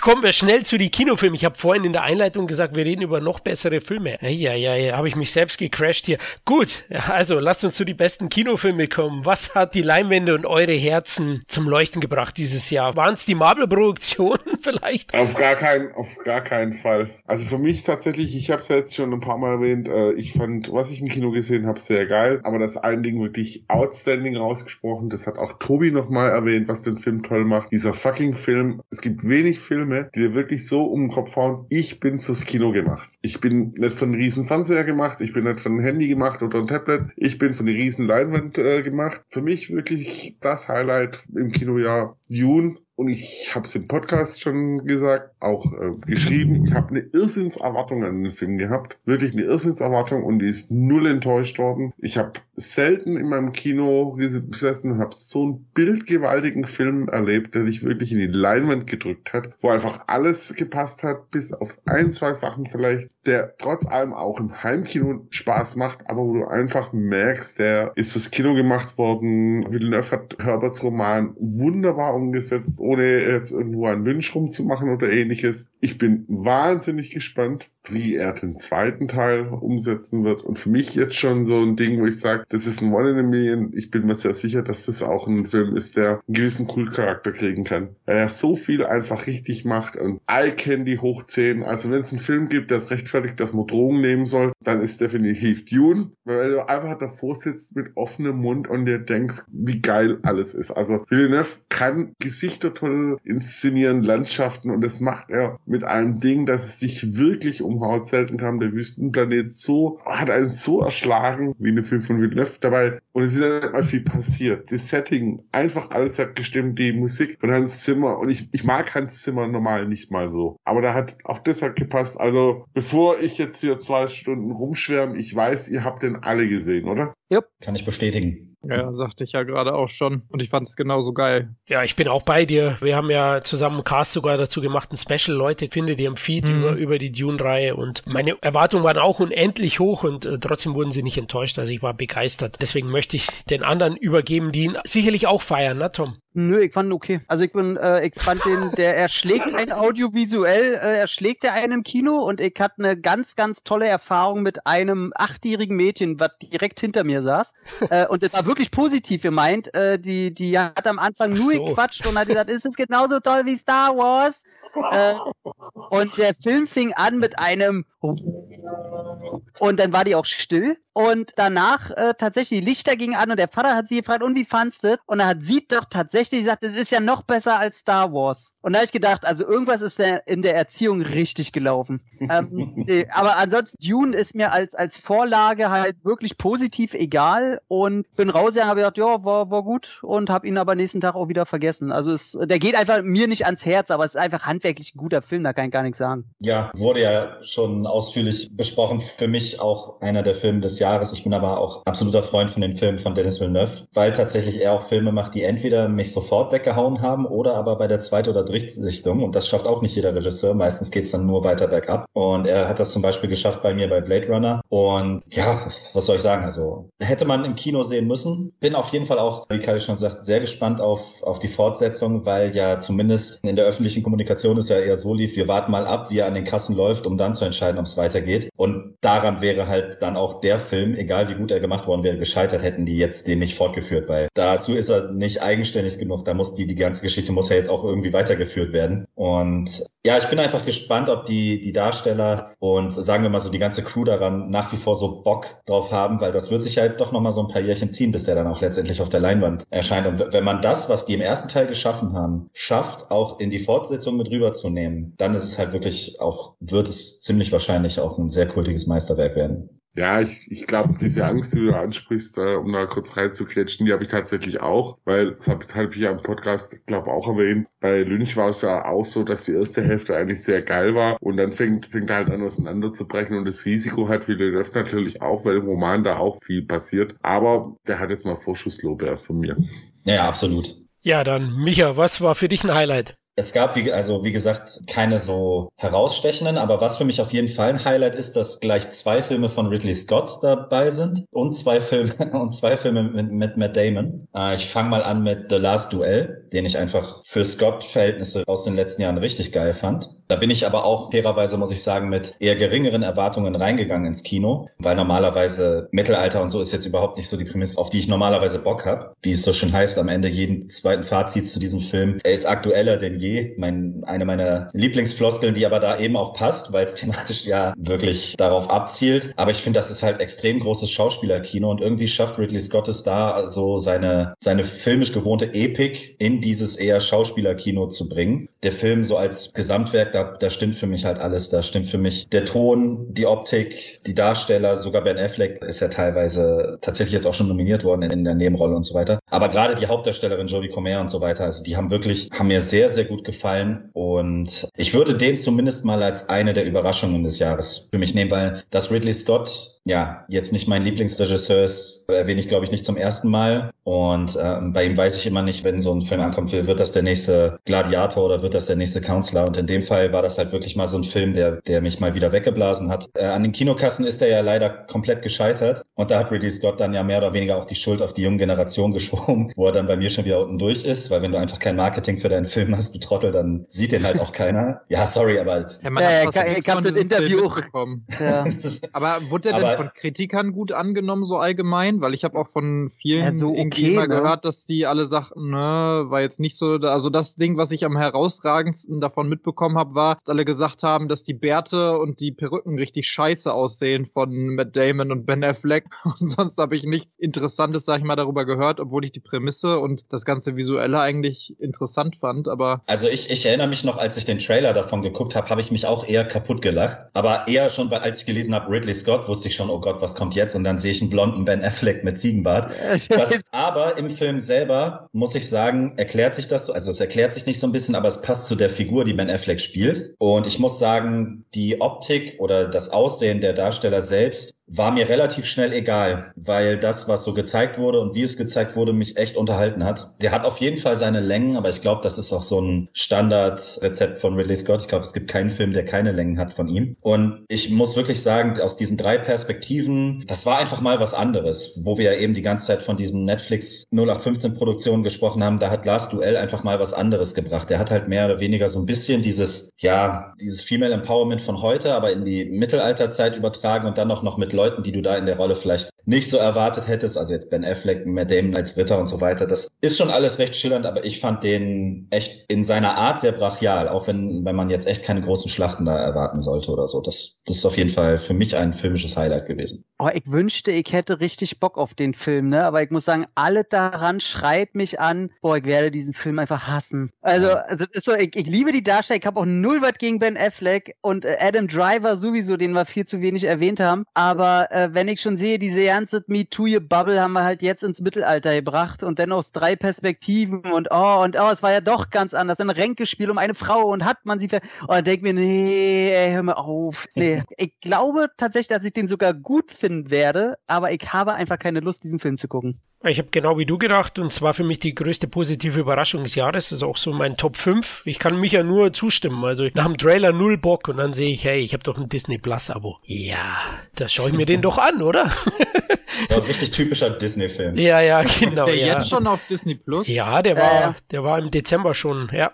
Echt, da kriege ich nie mit, wenn da irgendwas online geht oder so. Ich das ich gar nichts, außer die Marvel-Serien und die Star Wars-Serien. Sonst kriege ich da gar nichts mitgefühlt. Ja, ja, du musst tagtäglich wirklich immer mal raufgucken in diese Liste, ja, was ist jetzt neu und die ändert sich ja auch schon alle zwei, drei Tage ja. wieder. Netflix schickt mir jede, jeden Tag gefühlt zehn E-Mails. Oh, es könnte was Neues online sein, was sie gut finden und hier und da und alles wird tausendmal angezeigt, aber bei Disney Plus wirklich gar nichts. Also ja. nicht, dass mich das stören würde, beziehungsweise nicht stören würde, dass Netflix mir das die ganze Zeit schickt. Das nervt schon. Ich weiß auch gar nicht, ob oder wie man es ausstellen kann, vernünftig. Du kannst es tatsächlich einfach ja. wirklich in der E-Mail ausstellen. in, in der E-Mail? Ja, ja, da steht drin hier, oh, ganz normal Newsletter abbestellen und dann schickt er dir. Junge, ich lebe im 21. Jahrhundert, nicht im 18. Jahrhundert. Was ist das hier mit E-Mail? Naja, du hast ja selber gesagt, du kriegst eine E-Mail. Ach egal, komm, Filme, Leute. Also bei mir bringt es noch die Brieftaube einmal wöchentlich. Ja, bei mir auch so eine Harry Potter Eule. ja, genau. Nee, aber stimme ich eben Micha zu. Also ich war auch begeistert. Toll inszeniert. Also Scott kann schon auch. Also bin ja ein Fan von ihm im Gegensatz zu Micha, außer Alien Covenant vielleicht. Da waren wir uns, sind wir uns damals in die Haare gekommen, weiß ich noch beim Podcast. Na gut, aber was war denn sein letzter richtig guter Film? Da würde ich vielleicht irgendwo mittlerweile noch Prometheus wegen seiner Bildgewalt untermischen. Aber was danach oder auch davor lange Zeit wird es eng. Die Diskussion hatte ich letztes Mal mit, mit dem Hörer, der mich angeschrieben hat und dann, der hat gesagt, sein letzter guter war, ich glaube, Gladiator. Und dann habe ich gesagt, ja, hast du aber nicht Königreich der Himmel gesehen, hast du nicht Black Hawk Down gesehen. Also die sind schon, sind schon aus meiner Sicht halt gut, ja. Aber Prometheus hat mir sehr gut gefallen und Last Duel ist ein richtig starker Film eben. Hat noch in gewisser Weise Interpretationsspielraum am Ende, das gefällt mir auch. Wobei du in eine Richtung geführt wirst, klar vom Film, aber eben das mit den drei Kapiteln und den verschiedenen Figurenperspektiven ist raffiniert erzählt. Und äh, nochmal zu dem Flop generell. Also ich unterstelle ja Disney dass sie Fox-Titel sabotieren, letztlich. Weil bis auf Free Guy ist kein Fox-Titel erfolgreich gewesen im Kino. Und Free Guy, wissen wir alle, Ryan Reynolds hat eine eigene Marketingagentur. Ja, eine der besten. Der promotet seine Filme selbst. Ich, ich schwör's euch, also die lassen alles absaufen von denen. Also mit Absicht. Ridley Scott hat keine? Nicht, also nicht, dass ich in dem Sinn wüsste, also glaube ich nicht. Man sieht ja auch House of Gucci, den vielleicht Micha jetzt auch noch vorstellt, der läuft ja wesentlich besser und der ja, ist schon im Plus weltweit. Aber da habe Ja. ich noch nicht eine positive Stimme von gehört. Also Micha, hau rein. Oh Gott, äh, ja, also, ich würde empfehlen, den zu gucken, aber ich sage nicht gleichzeitig, dass es auch einer der geilsten Filme des Jahres ist. Ich glaube, dass House of Gucci einfach allein deswegen schon erfolgreicher ist, weil der einfach erstens, der hat ein bisschen Werbung gemacht, der hat zweitens Lady Gaga im Petto, die, glaube ich, einfach mehr Publikumsmagnet ist als ein ziegenbärtiger Ben Affleck mittlerweile. Und ähm, dazu hat man dann noch äh, Jared Leto und Adam Driver und so, plus Gucci, Gucci, Gucci und so weiter. Ich glaube, das ist auch als Thema einfach, spricht das eine bestimmte Zielgruppe an, wobei ich glaube, dass diese besagte Zielgruppe den Film dann auch nur so 50 Prozent geil finden wird. Warum man den Film eigentlich gucken sollte, ich finde, der liefert unglaublich viel Material, um zu zeigen, was man nicht machen sollte und was man machen sollte. Also der ist echt kontrovers. Ich finde zum Beispiel auf der einen Seite erwische ich mich dabei zu sagen, Jared Leto in seiner Rolle macht total Bock, diesen Film zu gucken. Der ist so unterhaltsam. Auf der anderen Seite erwische ich mich aber auch, wie ich denke, oh ey, die labern alle mit italienischem Akzent und die Hälfte davon hat überhaupt italienischen Background und das ist irgendwie ein, einfach nur Fremdscham die ganze Zeit. Ich, ich will Jeremy Irons oder Adam Driver einfach nicht als Italiener hören. Das ist irgendwie, das geht schon fast in den Rassismus rein. Aber das macht ja den, den Film nicht weniger unterhaltsam deswegen, weil das ist so wie ein Unfall. Du musst da einfach hingucken. Und House of Gucci zieht das auch makellos durch. Weder Drama zu sein, noch Satire, sondern nimmt sich einfach immer in einer Szene einfach den satirischen Teil und in der nächsten Szene wird auf die Tränendrüse gedrückt und in fünf Minuten später ist das auch schon wieder komplett egal, weil dann wird einfach gezeigt, wie schön Italien ist. Also der Film hat eigentlich wieder so typische Schwächen von Ridley Scott, aber irgendwie macht das in dem Fall den Film sehenswert. Aber ich, wie gesagt, ich würde ihn jetzt nicht betiteln als einer der geilsten Filme des Jahres, aber irgendwie muss man den mal gesehen haben, weil ich finde schon, die Schauspieler, die liefern da, die hatten auf jeden Fall Bock auf diesen Film. Lady Gaga nehme ich so wahr, ich fand sie genial, aber ich nehme wahr, dass das nicht jeder tut. Und ja, wie schon gesagt, also Adam Driver finde ich perfekt in der Rolle, die er spielt. Ich kann verstehen, warum die Gucci-Familie diesen Film nicht mag und das porträtiert vor allen Dingen auch er. Er spielt halt völlig anders als alle anderen in diesem Film. Der ist, ich glaube, privat hätte man gar keinen Bock auf diesen Typen. Das ist immer der, der dann auf der Geburtstagsfeier als, als letzter kommt und als erster geht und in der Zwischenzeit auch mit keinem gesprochen hat, so ungefähr. Aber in dieser Rolle macht er das halt perfekt. Und ja, wie gesagt, also es sind zwei Ridley Scott-Filme, die mich überrascht haben. Keiner davon jetzt super negativ. Wüsste ich jetzt zwischen beiden wählen, würde ich immer noch The Last Duel nehmen. Aber auf jeden Fall liefern beide ordentliche Gründe, sie mal gesehen zu haben. Nennen wir es so. Oh, das hast du doch gut gemacht. Also solltest im Marketing arbeiten, bei Fox am besten. Ich arbeite im Marketing, ja, nicht bei Fox, okay. Das, Ich wollte ich wollt gerade sagen, irgendwie hätte ich jetzt Bock auf House of Gucci zu gucken noch im Kino. Bei Ridley Scott, der, der stellt dich dann ein, ja. Interessant. Ja, Tom, was war für dich noch sehenswert oder wa- was willst du dir kaufen auf Blu-ray bald? Ähm, äh, also das Ding ist, ich, ich habe ja durch die Jahreskarte, habe ich ja wieder Das ist 1000 so geil, wie du einfach sagst, also. Und wir sehen einfach nur jetzt gerade im Videochat, wie du so ein richtig Ey, halt dickes wirklich- ich Buch hab halt wirklich- und einfach Luft holst. ich habe halt wirklich ewig viele Filme im Kino gesehen und ich möchte bloß mal sagen, wie geil war bitte der Juli. Ey, wenn, ich da sehe, an einem Tag gesehen Monster Hunter, Godzilla vs. Kong und Conjuring 3. War schon ein guter Tag, sag ich mal. Also, Enttäuschungen. Einfach nur in einem Satz. Fast and Furious 9. Große, große Kotze, nachdem ich mit den ersten acht Teilen echt Spaß hatte. Teil 9 ist eine Beleidigung an, ach, einfach alles, der ist Boah, so der war scheiße. schlimm. Der war so dumm. Der ist wirklich Der einfach nur dumm. Nee, noch schlimmer war aber Space Jam 2. Nachdem ich den ersten Teil damals schon nicht so mochte, aber der zweite, ey, das ist so, ich saß davor und ich, ich konnte es einfach nicht wahrhaben. Das ist, äh, oh Gott. Naja. Und abschließend Dezember hat mir ein richtiger Scheißfilm Weihnachten noch versüßt mit seinen Kackebrocken Matrix 4. Was ein Scheißfilm. Oh, ein Dreck. Aber positiv, was haben wir hier? Was möchte ich hier groß? Also ich möchte eine Szene bitte aus Jungle Cruise erwähnen, den man nur im Original gucken kann, weil der Bösewicht da die ganze Zeit mit Deutsch, also es ist ein Deutscher, der auch noch so richtig deutsch-amerikanisch, deutscher geht der Akzent nicht, aber so wie sich die Amerikaner den vorstellen. Es ist super. Und wenn der denn noch im Original auf Deutsch singt, Hannes, zuckersüßer Hannes, lieg ich am Boden und heule einfach nur, weil es einfach grandios ist. Du, ihr likest the Jungle. Mehr sagt dazu nicht. Groß. Einfach groß. Resident Evil war viel okayer, als ich gedacht habe, aber großartig war Ghostbusters Legacy, beziehungsweise im Original Afterlife. Ich habe diesen Film geguckt und mein Herz hängt nicht mal so sehr an Ghostbusters, dass ich sagen würde, die könnten mir jetzt da irgendwas versauen, was sie sowieso nicht geschafft hätten, weil die Originale hat man ja. Aber dieser Teil ist für mich ein komplett legitimer dritter Teil der Hauptreihe. Ist weder schlechter noch besser sogar als der erste. Ich finde, der hat das Herz am rechten Fleck. Der hat eine großartige Darstellerriege. Äh, diese McKenna Grace, wenn die nicht ab jetzt jedes Jahr mindestens einen Film hat, der ganz großspurig besprochen wird, am besten dreht sie noch zusammen mit Florence Pugh, dann kann, kann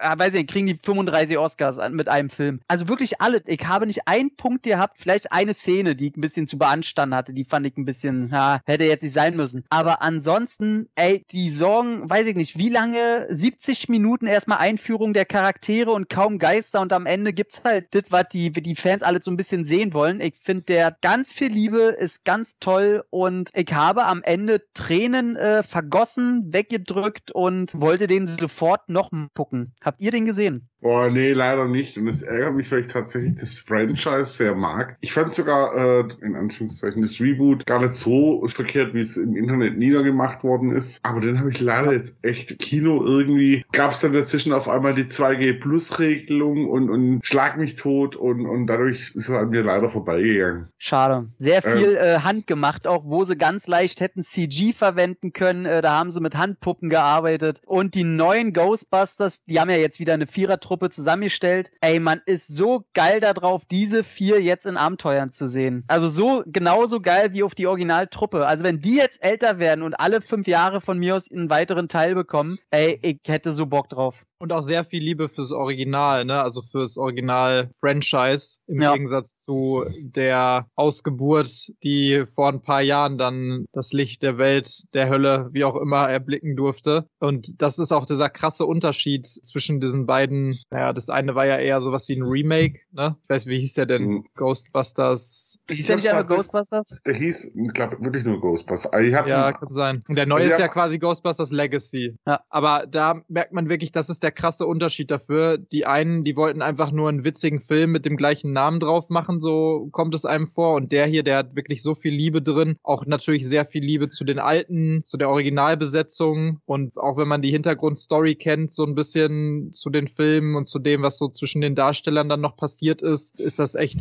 sehr, sehr ergreifend, finde ich, und sehr rührend, wie das alles so aufbereitet und aufgearbeitet wurde jetzt in dem neuen Film. Und McKenna Grace, genau wie du es gesagt hast, die ist echt toll. Also ich finde, die hat so ein bisschen das, was, wie heißt du noch aus Stranger Things? Millie Bobby Brown. Genau, Millie Bobby Brown, was der noch so ein bisschen für mich gefehlt hat. Also ich fand die total cool in Stranger Things und sowas. Ja, ich finde, die hat das schon gut gespielt, alles in Stranger Things. Das ist eine für ihr Alter damals auch sehr gute Schauspielerin, aber das, was mir bei ihr so ein bisschen irgendwie, wie sagt man, charakterlich fehlt, privat fehlt, also jetzt nicht, nicht innerhalb der Filme an sich jetzt noch, das hat McKenna Grace irgendwie zehnfach gefühlt. Naja, und, wo, wo äh, äh, Millie Bowie Brown, die wirkt halt, obwohl die gut spielt, trotzdem immer noch wie ein TikTok-Girlie. Und äh, McKenna Grace einfach wie das Girl Next Door, was wirklich so cool drauf ist, wie das, was sie spielt. Ja, finde ich einfach cool. Und ich war wirklich, als ich die gesehen habe, dachte ich mir so, ich kenne doch das Gesicht irgendwo her. Und dann habe ich halt ja. gegoogelt und dachte mir so, aber ich kenne keinen Film, wo die mitgespielt was? hat. Nee? Ja, so als, als Hauptdarstellerin so. Also weißt du, weil das erste Mal, dass sie jetzt so richtig bekannt in der Hauptrolle irgendwo spielt, ist ja schon fast der Film. Davor war hm, jetzt äh, nichts großartig ja, Besonderes. Äh, hier Annabelle 3. Ja, aber da, wie alt war die da denn? Das ist ja auch schon. Ja, aber auch äh, Hauptrollen und in Amerika waren das große Filme. Ja, die, aber ich meine, die ist jetzt, jetzt noch so jung und ich dachte mir so, boah, das Gesicht kommt mir so krass bekannt vor und dann habe ich halt rausgefunden, dass die einfach schon in zehn Filmen und Serien immer die junge Version gespielt hat von der dann Hauptdarstellerin. Weiß nicht, zum Beispiel in der Sabrina-Serie, da spielt sie Sabrina als Sechsjährige oder sowas. Und das hat die in zehn Filmen, in zehn Serien gemacht oder noch, noch mehr, in 20 oder so, wo sie immer die jüngere Version gespielt hat von der Hauptdarstellerin. Offensichtlich hat die so ein Gesicht oder ich weiß nicht, wo das halt auch wirklich sehr gut passt, weil die wirklich so aussieht wie die jüngere Version von den ganzen. Die ist, die ist richtig cool. Micha, hattest du, den, Danny, hattest du den denn gesehen gehabt? Leider nein. Ich hänge auch nicht so am Ghostbuster-Franchise, muss ich gestehen. Ich fand witzigerweise den, der so vernichtet wurde, den Teil davor, den fand ich auch gar nicht so schlimm. Nö, aber fand vielleicht liegt es auch einfach daran, dass mir die Originale einfach nicht so am Herzen lagen. Ja, aber mir liegen zum Beispiel die Originale im Herzen. Ich habe ja auch gemeint, also ja. kann man auch klar. Ja. Oh, ich fand den schlimm. Aber jetzt mein Platz eins mit, ich glaube, weitem Vorsprung, was meinen emotionalen Output während des Guckens angeht. Und da muss ich einfach sagen, ey, Kate. Marvel, Marvel, ihr, ey, Kate war, gut, Kate war ein ganz persönliches Ding. Da habe ich wirklich alle fünf Minuten gefeiert. Aber tatsächlich muss ich Marvel den Ehren-Oscar in die Hand drücken. Spider-Man 3 die erste Hälfte saß ich da und dachte, es ist ein richtig guter Film, der unterhält mich gerade richtig toll, aber was haben die denn alle? Und in der zweiten Hälfte möchte ich sagen, dass ich alle fünf Minuten entweder ein breites Grinsen im Gesicht hatte, ich hatte Tränen in den Augen, egal ob wegen Freude, wegen Trauer, äh, die ganze Zeit und teilweise einfach wegen dem Fanbombast, den die auffahren und da muss ich einmal sagen, ich saß im Kino und war so froh, mittlerweile 20 Jahre Nerdtum geballt in diesen Film und ich saß einfach da und äh, habe das als Geschenk wahrgenommen und mir ist es scheißegal, ob das irgendwie alles hinausens äh, hergeleitet, geplant von irgendwelchen Marketingstrategen äh, herbeigesehen wurde. Das ist mir völlig egal, weil ich glaube, die Leute, die das ausführen, da trotzdem Bock drauf haben. Und somit das eher eine Win-Win-Situation ist für den Zuschauer und für die Produzenten. Und soll mir nicht einer herkommen, ja, das ist doch total forciert hier mit der Fanliebe, na jetzt ballern wir dir alle, halt doch die Fresse, du alter, dicker, weiser Mann, wenn du, wenn du schlechte Laune verbreiten willst, dann, dann guck dir doch deine Azi-Fazi-Scheiße an, lass mir meine Comic-Liebe und lass mich das zelebrieren. Ich finde das so geil und ich saß da und habe einfach nur gedacht, das ist das Schönste, was ich dieses Jahr gehabt habe. Ich wüsste nicht, was da hätte kommen können, weiß ich nicht, Mary Elizabeth Winstead macht mir einen Heiratsantrag. Nee, Spider-Man wäre krasser gewesen. Hat mich komplett weggerissen und ich habe geheult geheult wie ein kleines Kind im Kino vor Freude. Spider-Man 3, 9 von 10, ganz groß. An einem richtigen Tag kriegt er von mir die 10 von 10. Gott, ich dachte, du sagst jetzt 6 von 10 oder so. Okay. Oh Gott, und mit dem bärtigen Mann meinte ich jetzt übrigens nicht Carly. das fällt mir jetzt erst auf. Oh Gott, das hätte gerade so klingen sollen, weil wir gucken uns gerade an und ich hoffe, das ist rausgekommen, dass ich nicht ihn meinte. Weil ich glaube, er hat auch Fanliebe. Nee, ich weiß jetzt gerade ja nicht, wie er dazu steht, aber. Zu, ähm, zu, zu Spider-Man. Ja, also ich finde der derzeitige Spider-Man-Darsteller, den finde ich bisher den besten tatsächlich, weil er äh, die Figur sehr gut rüberbringt. Und ich habe ihn leider auch nicht gesehen, weil auch hier wieder äh, 2G Plus Weihnachtsgeschäft und äh, Schlag mich tot. Aber ich habe echt Bock auf den Film. Ich habe, ja. wie gesagt, viel Gutes von ihm gehört und bin auch mal sehr gespannt. Also von daher, der alte, bärtige Mann hat auch echt Bock auf den Film. Geil. Wobei äh, ich auch gern nachher nochmal das Arzi-Fazi-Kino mit Green Knight in Form von Green Knight verteidigen möchte. Ich habe ja tatsächlich jetzt nur den Dune erwähnt, aber zu Green Knight würde ich gerne nachher auf jeden Fall auch noch was sagen. Aber Spider-Man werde ich anschauen und die werden wahrscheinlich abfeiern. Ich muss sagen, bei Spider-Man, ich habe vorhin nochmal nachgeguckt, ich habe gesagt, ich habe vielleicht so zehn Filme in diesem Jahr im Kino gesehen. Ich habe gerade nochmal nachgezählt, es waren elf. Ich hatte nämlich Fast and Furious 9 vergessen. Als du es gerade erwähnt hast, ist es mir dann. Äh, echt? Aber, aber da frage ich mich echt, das war's im Kino, das war's kann ich nur betrunken angucken. Die hauen sich eine Rakete ja, aufs Dach und fliegen damit ins dann All. Dann wahrscheinlich sogar um einiges besser. Also es ist wirklich, es ist nur dumm. Viel mehr kann man also dazu auch nicht sagen. Ich kenne Leute, die sind ins Kino gegangen, einfach nur, weil die wussten, dass im Vorspann irgendwie fünf Minuten von Jurassic World Dominion gezeigt werden. Die sind auch eiskalt wieder rausgegangen danach. Das ist geil, ja wie bei Ron Rendezvous mit Joe Black, der war nur so erfolgreich, weil im Vorspann der Trailer zu Star Wars lief.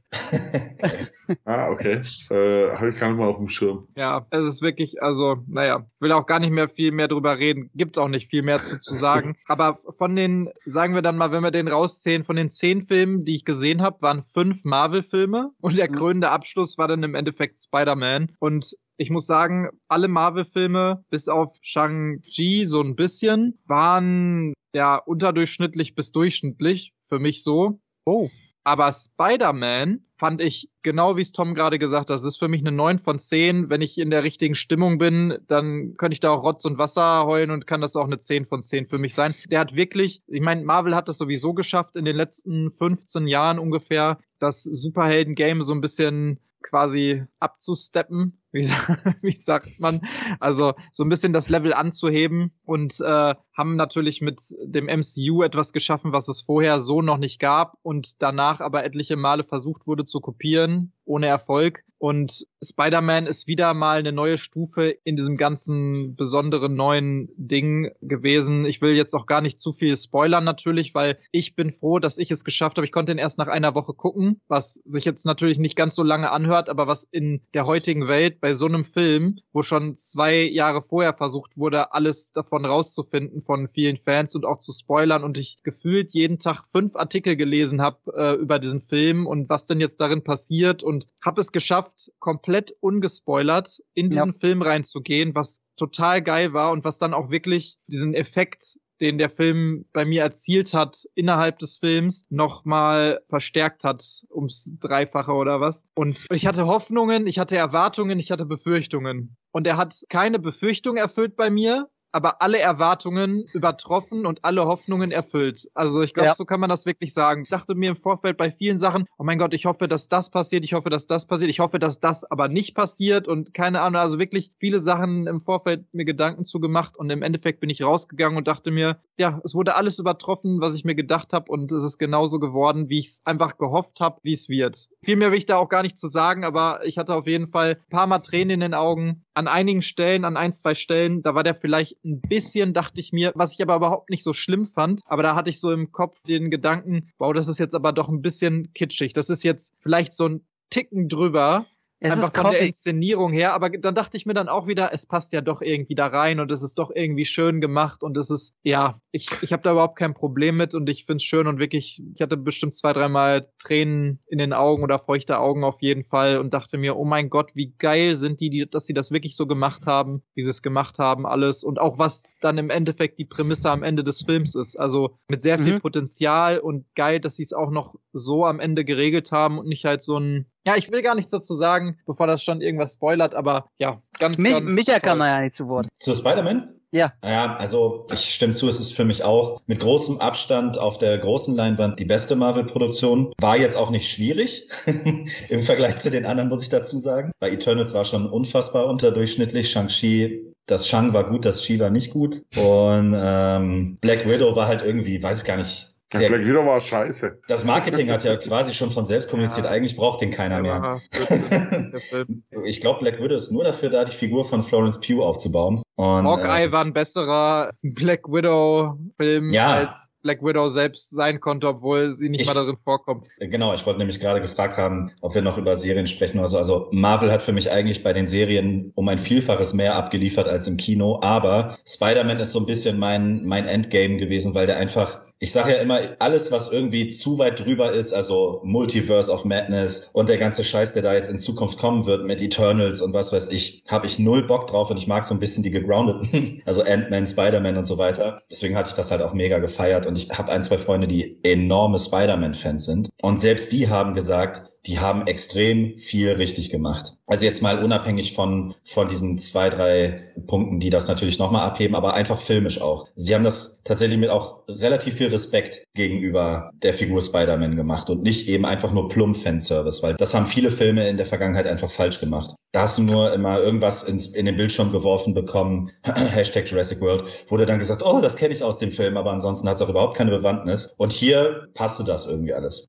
Mal eine Nerdfrage in die Runde, wenn ich schon hier die gesammelte Nerdpower von Comics hab. Wie schaut's denn beim Nachbarhaus aus bei DC? Justice League? Äh, Suicide Squad? Ja, mega geil. Also Justice League, der Snyder Cut, den Kino Cut, das war bei mir so, so ein okayes Achselzucken. Den habe ich nicht so niedergerammelt wie alle anderen, fand den aber auch nicht so doll. Aber der Snyder Cut, ich habe die vier Stunden in einem Rutsch geguckt und fand den phänomenal großartig und Suicide Squad genau dasselbe aus anderen Gründen, aber beide Filme also wahnsinnig gut. Richtig geil und so schön anders als Marvel und trotzdem geil. Ich habe mir jetzt extra den Justice League Snyder Cut, den habe ich mir immer noch nicht angeguckt. Ich finde es total geil, dass er im Endeffekt doch in Anführungsstrichen released wurde, kann man ja gar nicht sagen, weil es eigentlich ja wieder ein fast neu gedrehter Film äh, ist von dem reinen Prozentsatz äh, des Materials mhm. und sowas. Ich finde es aber ja. trotzdem geil, dass sie es überhaupt gemacht haben. Also sowas gab es ja vorher auch noch nicht. Klar, es gibt zu jedem Film immer Nachdrehs, aber dass da jemand sagt, ey, das ist überhaupt nicht das geworden, was ich eigentlich wollte und dann kriegt er nochmal so viel Geld, um dann doch daraus das zu machen, was er eigentlich machen wollte. Und dann wird das auch noch so gut angenommen und so geil gemacht. Also wir leben in einer Zeit, wo die Fans tatsächlich auf eine positive Art und Weise auch sich ein bisschen einbringen können vielleicht und auch tatsächlich von den Produktionsstudios jetzt zumindest in einigen Fällen darauf gehört wird, was die Fans wirklich wollen. Und dann zeigen sie aber auch,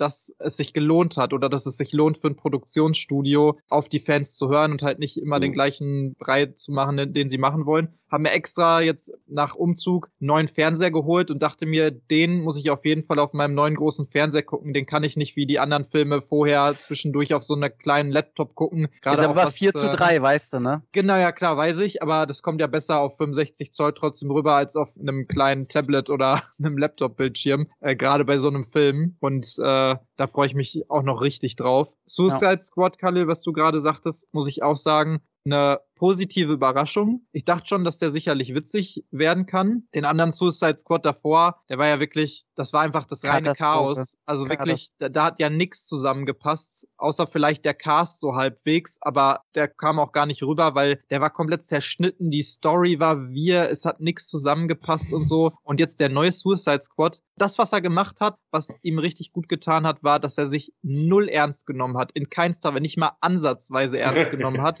Und das hat den Film absolut unterhaltsam und geil gemacht, rein auch von den verschiedenen, also von allem, über die Kostüme der einzelnen Leute und dass sie sich selber darüber lustig machen, wie bescheuert diese Kostüme sind, zu ja. den Darstellern, zu den Bösewichten da drin, mit einem riesigen rosa Seestern, äh, der als Kaiju da eine Stadt terrorisiert, eine Insel terrorisiert, wie auch immer, hat mir wirklich sehr gut gefallen und ich musste sehr, sehr viel lachen innerhalb des Films am geilsten alleine die ersten fünf Minuten. Das Wiesel, Alter, das, das, Wiesel.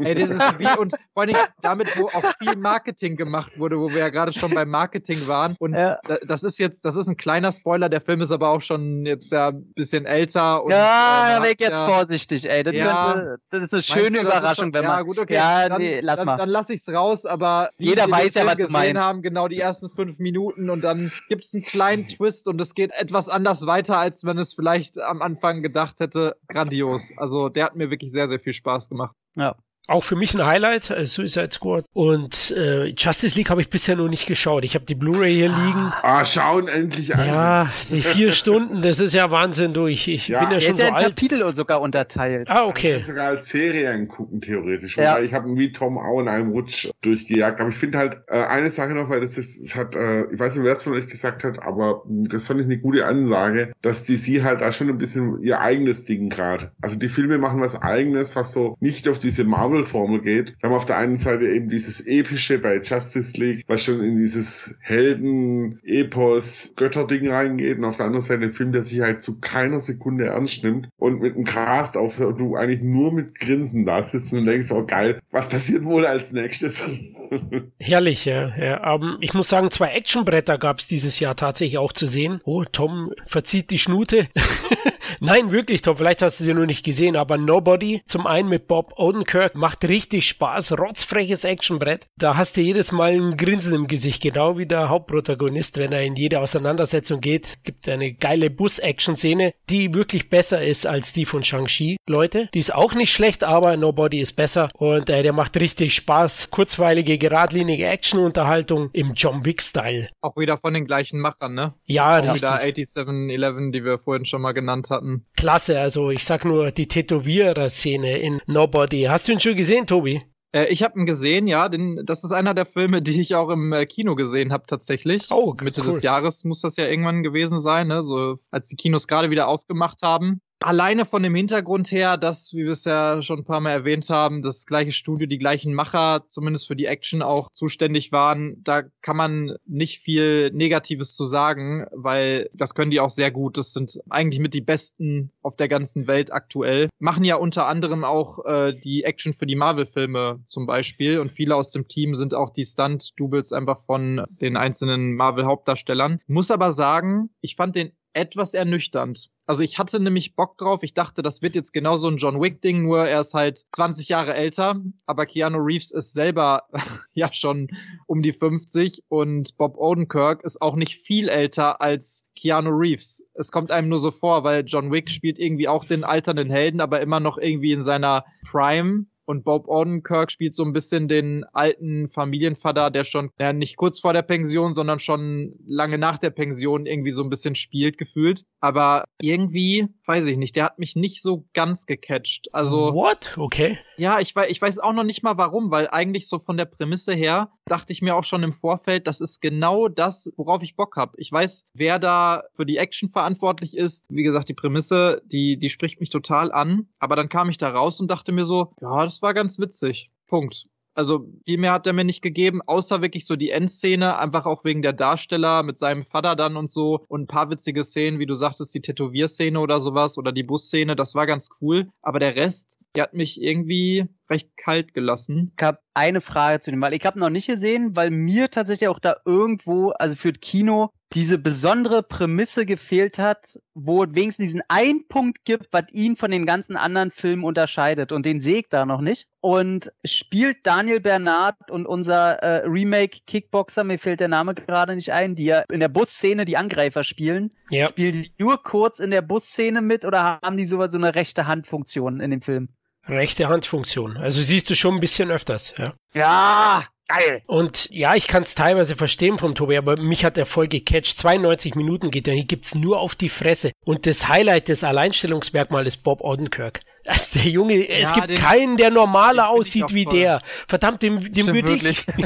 ja. Und der ist ein Monster. Ich habe mir das Bonusmaterial auf der Blu-ray angeschaut. Der hat Klimmzüge an, an jeder Haltestelle gemacht und er hatte 25 bis zum Studio, ja. Also äh, echte Maschine und das hat's rausgerissen. Ja, die Action, der Regisseur ist ja der von Hardcore, ein Russe. Ich fand den geil, aber äh, Micha, du, du nix, hast du ihn auch gesehen? Ich habe den auch gesehen, ja. Aber ich verstehe auch, also ich verstehe beides so ein bisschen. Ich habe erst bei Tobi zugestimmt, als er gesagt hat, er ist da rausgegangen und hat gesagt, ja, der war ganz cool aber mehr nicht. Aber dann hast du ja auch gesagt, das Alleinstellungsmerkmal ist Bob Odenkirk selber und da muss ich auch zustimmen, weil die Figur selber macht den Film sehenswert. Ja. Und ja, es gibt so zwei, drei Momente im Film selber, also die Busszene sowieso, aber es gibt auch so zwei, drei andere kleinere, coole Details im Film, wenn so Leute per Zufall ihn wiedererkennen oder so, was an ihm sehen, wo, wo auf einmal äh, jeder ihm aus dem Weg geht ja, und so ja. Geschichten. Also das sind so. Tätowierer.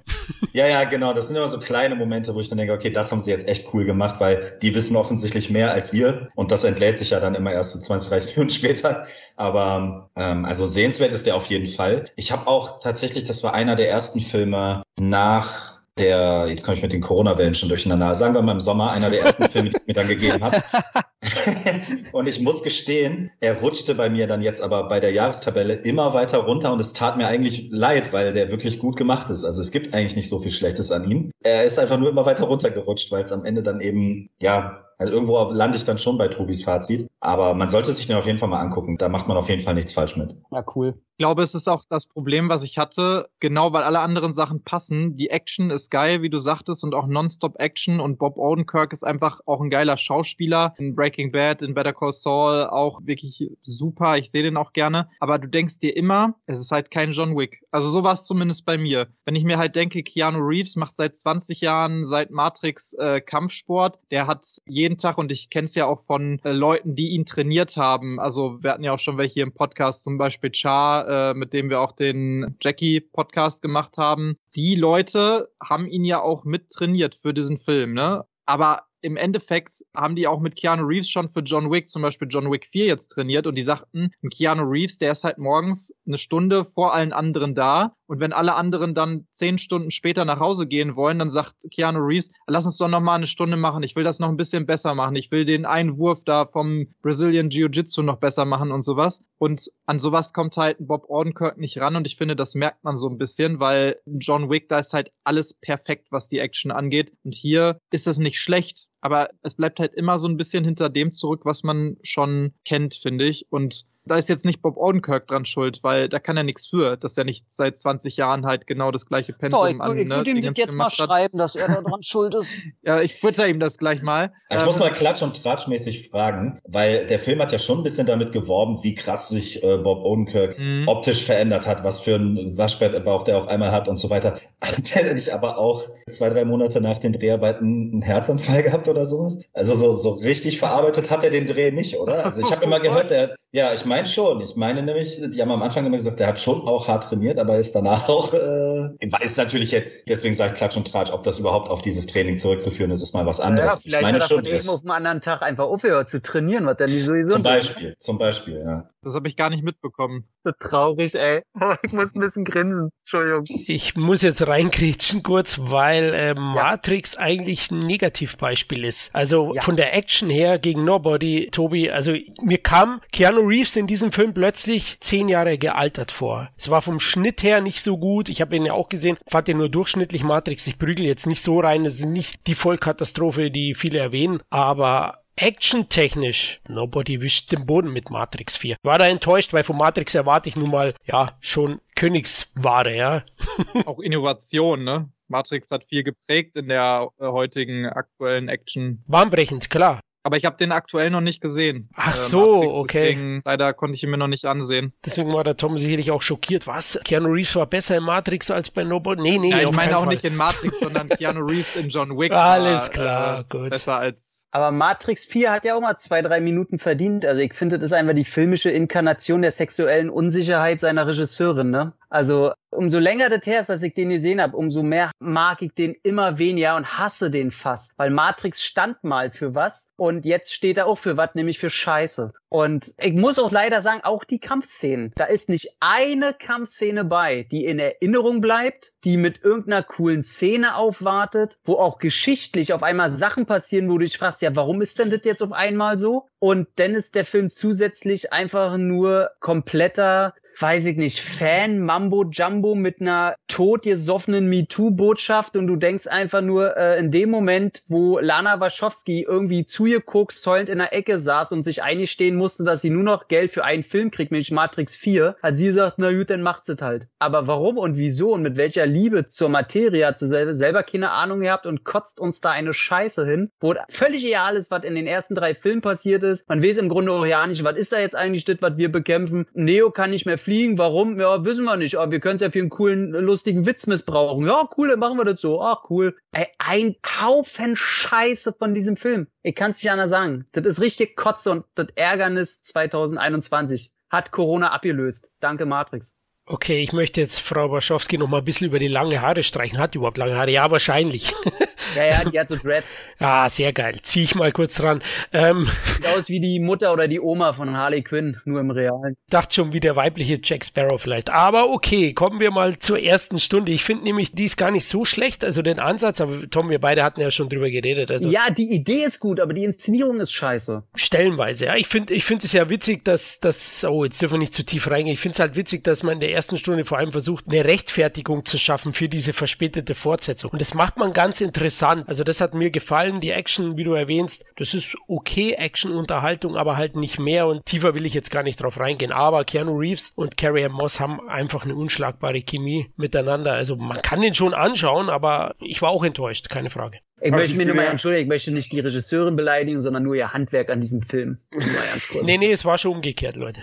Die ist jetzt nicht scheiße, aber sie kann halt nix.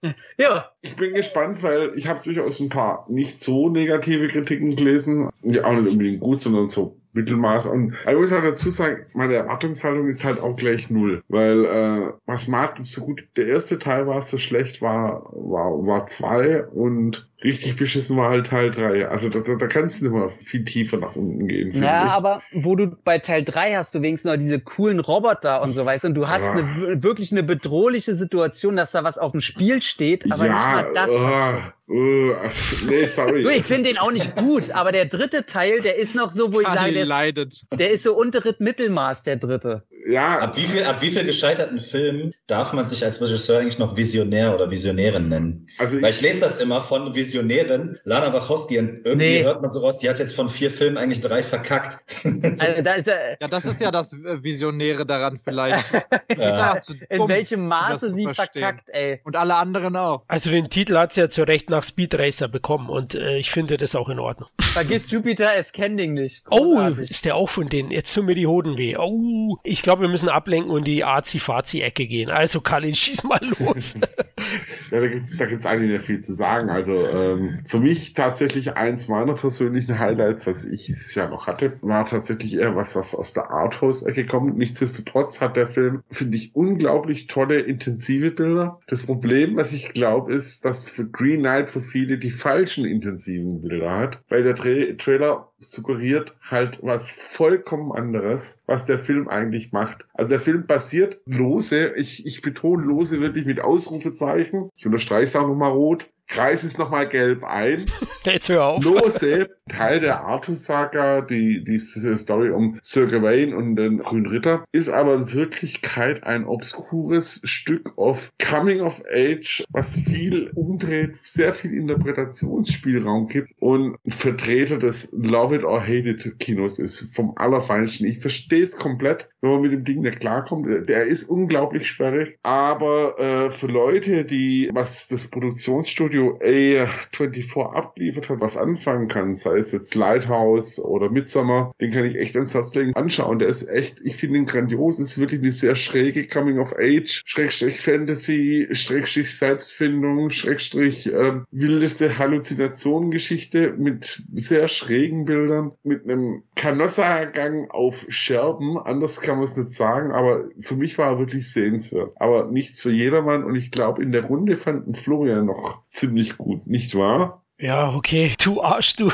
Jetzt hat er mich reingeritten.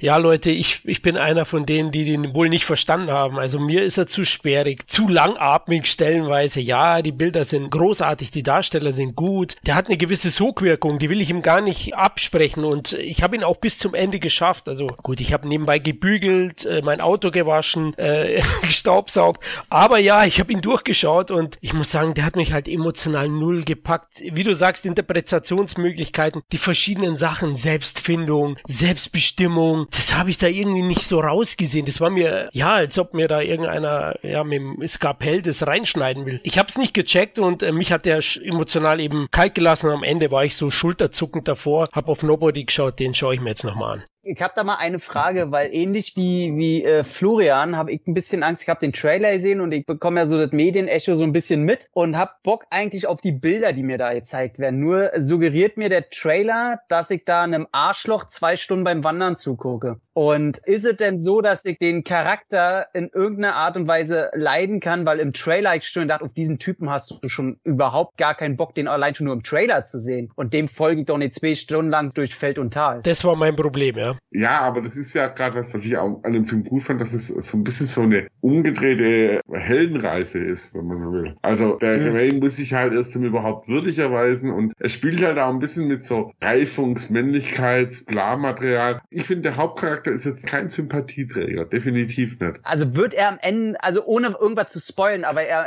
am Ende kommt auch kein Moment, wo ich dann sage, ja, doch schon eine coole Socke. Nein, das ist, äh, ich glaube nicht, Dann hoffe ich, dass ihm wirklich der Kopf abgetrennt wird. Ja, aber Micha, ich glaube, positiven Punkt, du, du mochtest den auch sehr. Ich fand den sehr geil, muss ich sagen. Aber ich muss dazu sagen, ich habe jemanden vorweggeschickt, den zu gucken. Um Hast hier ein So macht man das heutzutage also. ja, ich muss wirklich gestehen, äh, mein Bruder zum Beispiel ist totaler Ritterfilm-Fan und so weiter und gar nicht Azi-Fazi-mäßig unterwegs. Und der hat sich den einfach angeguckt und selbst er war anschließend nicht davon enttäuscht, weil ihn das komplett interessiert hat, wie das einfach mal dargestellt wurde. Und ich mag den Hauptdarsteller, den Dev Patel mag ich sehr. Den halte ich für extrem charismatisch und für so ein bisschen noch, ich weiß gar nicht, ob man das noch als die Zukunft bezeichnen kann, aber ich glaube, der kann auf jeden Fall noch einiges mehr. Und ähm, ich muss sagen, also sympathischer wird er nicht mehr, aber es wäre auch schlecht, wenn er es würde. Das würde der ganzen okay. Geschichte, die da gezeigt wird, dann würde der Film sich selbst widersprechen. Und was den Film für mich mega sehenswert macht, sind auf jeden Fall die Kameraaufnahmen. Also die, die ganze Bandbreite an audiovisuellem ist für mich eigentlich, wenn man schon Dune völlig zu Recht so hoch lobt, dann muss man sich auch die Frage stellen, welcher andere Film könnte überhaupt mit Dune mithalten dieses Jahr? Und dann gibt es da für mich nichts außer dem Green Knight. Und das eben unter ganz, ganz anderen finanziellen Möglichkeiten. Hast du denn in dem Film, ich meine, da gibt es ja einen Fantasiecharakter, wenn ich es mir jetzt mal so nenne, der ausschlaggebend ist für die Geschichte. Spielt denn die ganze Welt in einer, wo man jetzt an irgendwelchen kleinsten Ecken doch ein bisschen Fantasy auch wahrnimmt? Oder ist das das komplett einzige und ansonsten hast du dreckige, ja. karge Landschaften? Ja, Fantasy, Fantasy nimmst du auf jeden Fall wahr. Okay. Fantasy auf jeden Fall. Das macht sogar den Film teilweise echt aus. Ja. Ah, vielleicht habe ich noch ein bisschen Bock drauf. Also wie gesagt, Tom, du, du konntest ja auch was mit Lighthouse anfangen, glaube ich. Ja, oh, der war geil. Wie, wie findest du Midsommar? War äh, die Entdeckung von Florence Pugh und äh, damals Globe Top 3 Lieblingsfilme des Kinojahres gewesen. Also eben das, das Studio, wo, hinter dem jetzt auch äh, die Greenlight äh, steckt. Deswegen wirklich, gibt ihm eine Chance. Ich fand ihn ziemlich cool und bei mir wirklich äh, knapp eingeschlagen. Also, naja, so knapp war es jetzt auch nicht, aber es war dann tatsächlich so, nach June war das nächste, was mir einfiel, Greenlight, klar. Okay, gut, dass du das jetzt gesagt hast, Khalil. Wie heißen die A24? Weil Midsommar fand ich auch nicht gut. Ich sollte das Studio mal... Was? Warte, ich schreibe mir das mal auf.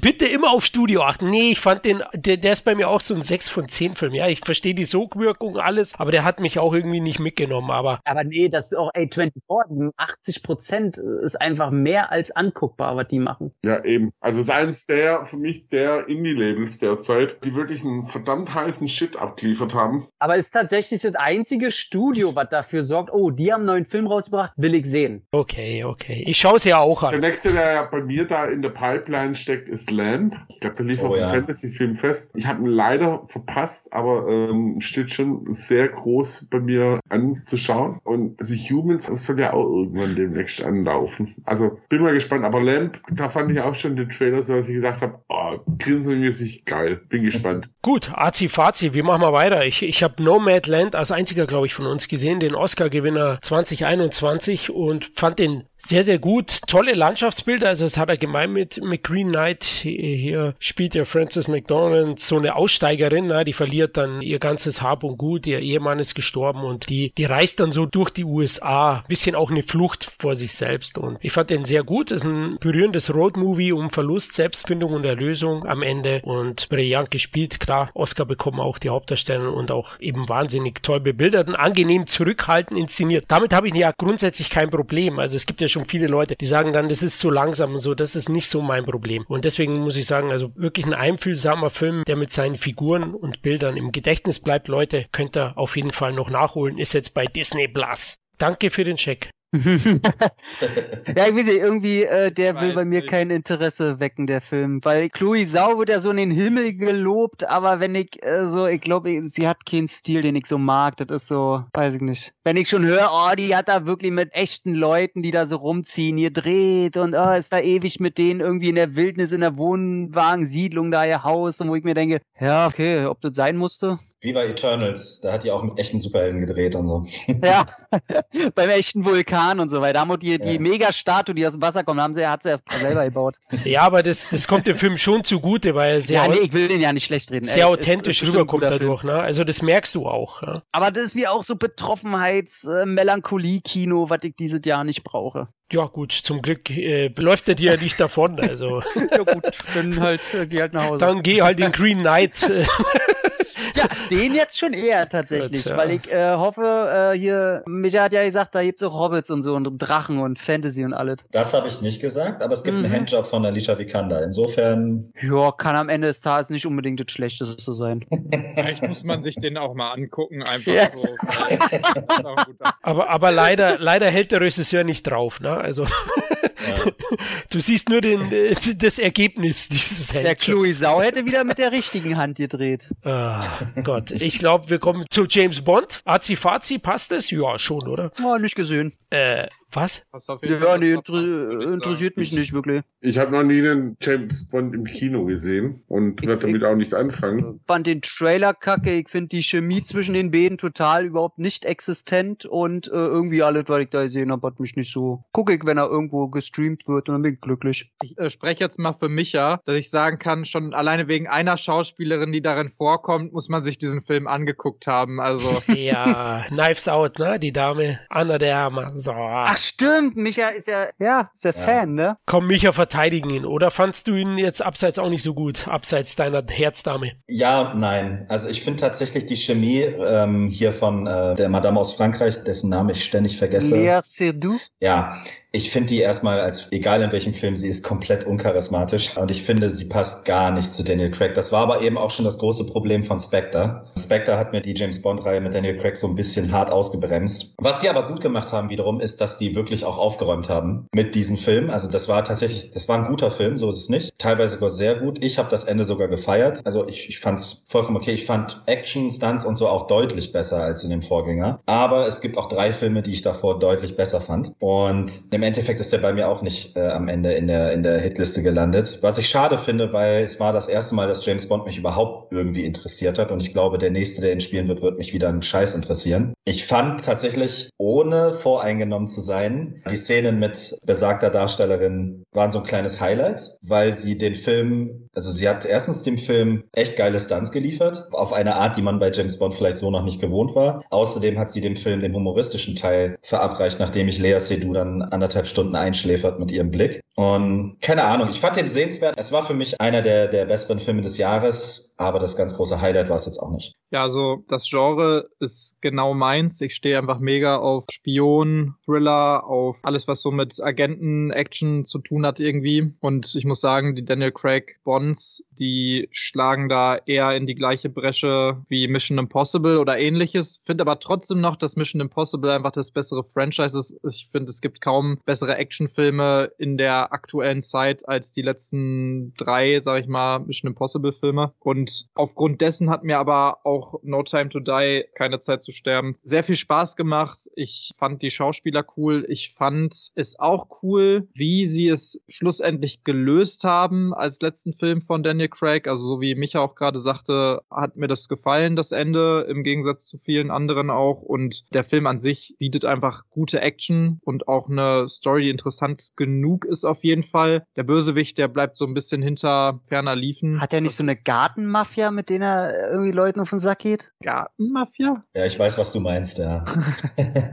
ich weiß auch, worauf, worauf du vielleicht hinaus willst, aber ja, es ist so ein bisschen, ich sag mal, der, der Bösewicht ist so ein Wink zu vielen alten James Bond Bösewichten auch, die er so ein bisschen in sich vereint vielleicht und ja, mir hat der Film gut gefallen, der hat mich echt gut unterhalten. Ich kam da raus und dachte mir, ja, das war ein guter Film, das war cool. Ich durfte den dann aber auch in einem sehr, sehr geilen Kino gucken. Ein Freund von mir leitet äh, in Kassel den Filmpalast ein total neues Kino, also von zehn Kinoseelen, glaube ich, ist jeder was komplett Besonderes und auch was die Technik angeht und sowas. In einem zum Beispiel, da hast du links und rechts die Wände sind auch Leinwand, so dass du ne auch äh, quasi drei Leinwände hast da drin. Und der, wo wir den drin geguckt haben, das war so ein 4D-Kino mit Geruchs und Hitze und Bewegung. Was und riecht man denn, Wasser wenn man und Bond guckt? Jetzt zum Beispiel, wenn man, wenn da irgendwie eine Explosion gerade war und es brennt, dann hast du so einen leichten Brandgeruch in der Nase, so einen Rauchgeruch. Am Meer, da riecht es so ein bisschen nach so Salzwasser. Ähm, Im Wald riecht es so ein bisschen nach Erde. Das Geil. ist unglaublich, das habe ich vorher noch nie gesehen. Er sagte auch, das gibt's nur zweimal wohl in Deutschland, in Hamburg und halt da in Kassel. Wenn man da mal in der Nähe ist, geht dahin, Filmpalast Kassel, wirklich total geil. Und äh, das hat auch gut funktioniert. Also zum Beispiel bei einer Explosion wird dir dann so ein bisschen Hitze in den Nacken geblasen und so von vorne. Ähm, Cool. Also es ist einfach total geil. Das hat wahrscheinlich das Erlebnis einfach auch nochmal verbessert, weil bei so einem geilen Actionfilm, da lohnt es sich natürlich dann erst recht. Aber der hat mir viel Spaß gemacht. Also ich fand, es war ein sehr würdiger Abschluss für diese James Bond-Ära mit Daniel Craig.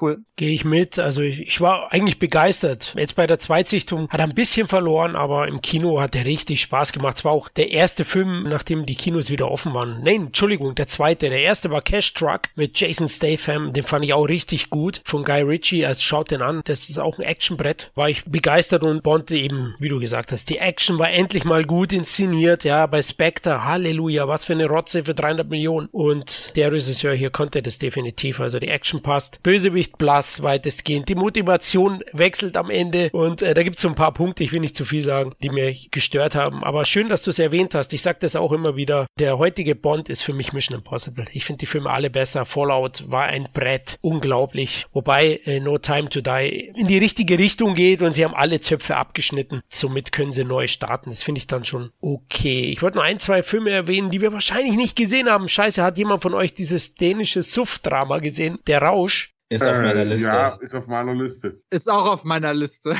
Ah, ehrlich, alle drei gesoffen. Ja Eine gut, dann. lange Liste. Ja. Ja, so lange war die bei mir nicht, aber ich fand den wirklich auch super Kino vollkommen zurecht den Oscar bekommen. Mats Mikkelsen ist einfach ein Ausnahmeschauspieler, anders kann man es wirklich nicht sagen. Auch wunderschöne Bilder, eigentlich äh, wunderbare Tragikkomödie über Sinn und Unsinn des Lebens, wenn man so will. Grandioses Kino. Jetzt, we- wenn ihr anderen beiden mitgeht, dann schaue ich mir den vielleicht sogar heute Abend noch an. Äh, ich werde es nicht schaffen, den heute zu gucken, aber ich will den auf jeden Fall auch sehen, ja. War da auch bei Micha, also der ist auf der Liste, auf der langen Liste von Filmen, die ich noch gucken möchte oder die Ach ich eigentlich so. in diesem oder im letzten Jahr gerne geguckt hätte. Ja, bei mir eben auch, genau wie Helden der Wahrscheinlichkeit, auch mit Mats Mikkelsen, den alle feiern und ich habe ihn leider nicht im Kino geschafft. Äh, den will ich auch unbedingt sehen. Nee, den, den habe ich jetzt nicht gesehen. Ah, Schade. Gut, ich würde sagen, jetzt haben wir doch einen guten Querschnitt geliefert von dem Kinojahr. Wollt ihr noch in ein, zwei Sätzen Filme erwähnen? Also, äh, ich würde gerne die lieben Kollegen im Raum fragen, euer Film, auf den ihr euch 2022 am meisten freut? Oh, Boah, jetzt hast du mich aber. Ähm, kalt erwischt.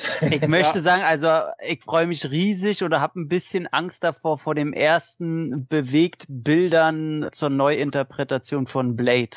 Okay. Gut, ich habe tatsächlich eine Liste gemacht. also, ich fange mal an. The Card Counter mit Oscar Isaac startet im März. The Batman startet im März. Cyrano startet im März. The Northman. Aber der Trailer, der jetzt rauskam, war Hammer dazu. Oh ja, oh ja. Endlich mal Top Gun sehen, ja, äh, Mai, dann Avatar 2 natürlich, Leute, äh, muss geschaut werden. Oh, Mann, Mission ey. Impossible 7 im September, The Black Phone vom Blumhaus im Juni und zu guter Letzt als Guy Ritchie-Fan natürlich Operation Fortune im Februar. Ja, ist doch mal eine ordentliche Ansage. Also du hast schon ein paar von mir auch genannt. Also ich bin dazu noch gespannt auf jeden Fall auf Doctor Strange. Batman also Batman, da drücke ich echt die Daumen, dass es was wird. Die Trailer sehen einfach so geil aus. Ich hoffe, sie versammeln sie nicht. Lamp habe ich glaube das dritte Mal jetzt erwähnt. Und ansonsten bin ich ja bei vielen, was du erwähnt hast, doch schon mal so halb bei dir. Darf ich eine kurze Frage zu Batman stellen? Also ich bin ja ein großer Fan, was heißt großer Fan? Ich mag das, was der Regisseur bisher gemacht hat. Finde die Ästhetik des Films, die er scheinbar äh, hat, auch sehr geil. Bin ich der Einzige, der wirklich ein Problem damit hat, dass Robert Pattinson in dem Anzug einfach aussieht wie ein Lauch? Äh, ja, weil tatsächlich muss ich sagen, ich äh, äh, Ich mag ihn, ich mag ja den Schauspieler wirklich Ja. sehr, aber der ist mir zu dünne in dem Anzug, auch wenn es sein erstes Jahr ist und alles. Ja, aber eben das erste Jahr und ich glaube, da ist viel, was, äh, was er mit Schauspielerischem ausgleichen wird. Und Batman schaue ich jetzt nicht, weil ich da einen Kasten stehen haben sehen will, sondern also ich bin wirklich sehr gespannt. Er, er sieht halt eher aus wie Nightwing anstatt wie Batman. Ja, das ist aber ja, es ist sein erstes Jahr, der, die Anabolika und Co., die kommen erst später. Ja, Micha, Tobi, auf was freut ihr euch noch? Also ich freue mich, also Batman auf jeden Fall auch. Äh, Matt Reeves finde ich halt ist ein mega Regisseur und Robert Pattinson ein mega Schauspieler. Deswegen hoffe ich einfach mal, dass die Trailer halten, was sie da versprechen. Dann völlig unvoreingenommen freue ich mich auf die Marilyn Monroe Interpretation von Anna de Armas. Äh, ich finde tatsächlich die Bilder, also was ich bis jetzt davon gesehen habe, finde ich tatsächlich cool. Also sie sieht ihr viel ähnlicher, als ich es gedacht hätte. Bei Marvel freue ich mich, glaube ich, sogar am meisten auf Thor. Der war so drüber, das habe ich einfach genossen. Und Massive Talent, Nicolas Cage, freue ich mich mega. Ich glaube, das wird mein Alexander Markus-Film des Jahres, aber ich Ah. werde es feiern. Bei Kingsman kriege ich mittlerweile ein bisschen Angst. Mhm. Ich glaube, der wird bei weitem nicht so gut sein wie die davor. Und ich glaube, das sind dann bis jetzt auch schon meine Highlights. Es gibt noch so ein paar andere, aber das sind so, glaube ich, die, äh, ja, Jurassic World muss ich gestehen, der dritte, da bin ich einfach viel zu viel Fan der alten Filme, als dass ich den jetzt auslassen müsste in dieser Liste. Ich will den trotzdem am ersten Tag sehen und einfach gucken, wo es da weiter hingeht, auch wenn ich befürchte, dass es in ganz falsche Richtungen geht. Also ich habe auch von der Liste, die ich mir jetzt gerade nochmal aufgerufen habe, etliche Filme, wo ich mir denke, die will ich auf gar keinen Fall sehen. Eher weniger Filme, wo ich mir denke, die muss ich mir unbedingt angucken. Jurassic World ist zum Beispiel so ein Ding. Ich glaube, den zweiten habe ich gar nicht mehr gesehen. Ich kann mich zumindest nicht dran erinnern.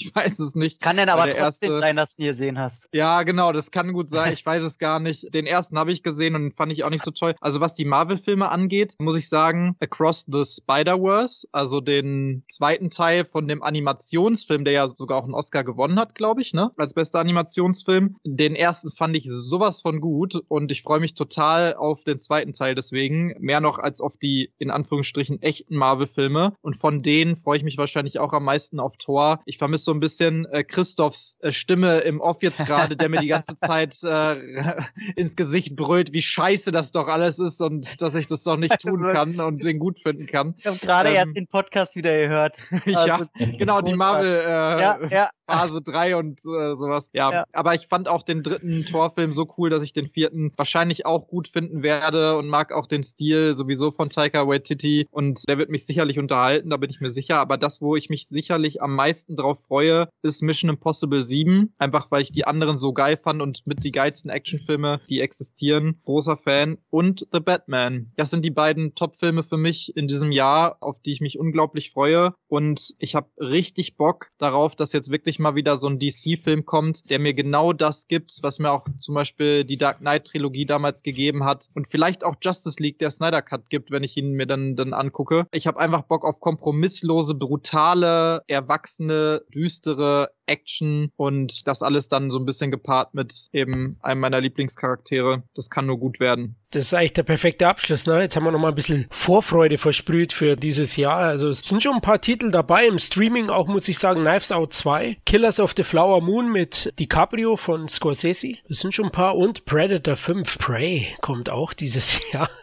Ah, da glaube ich nicht, dass der was wird. Ey. Da bin ich zu viel Fanboy, dass ich den nicht anschaue. Ja, ey, ich auch. Am ersten Tag sofort.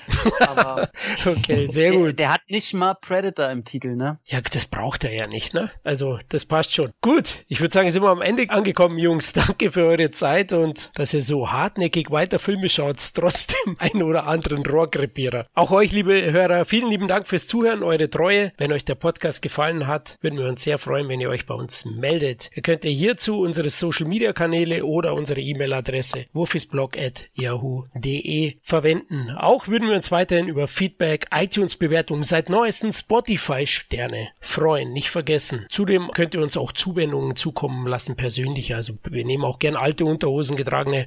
Haut es einfach mal her. Tom, die schicke ich dir die dann. alle an Tom schicken, bitte, genau. ja, genau. Ich auch, warum hat ich damit zu tun? Ja, in diesem Sinne, starte gut ins neue Jahr. Bis zum nächsten Mal. Ciao, Leute. Ciao. Tschö, tschö. Ciao, ciao. Ciao. Sin Entertainment Talk, der Podcast des Entertainment Blogs. Mehr Fan Talk über Filme und Serien.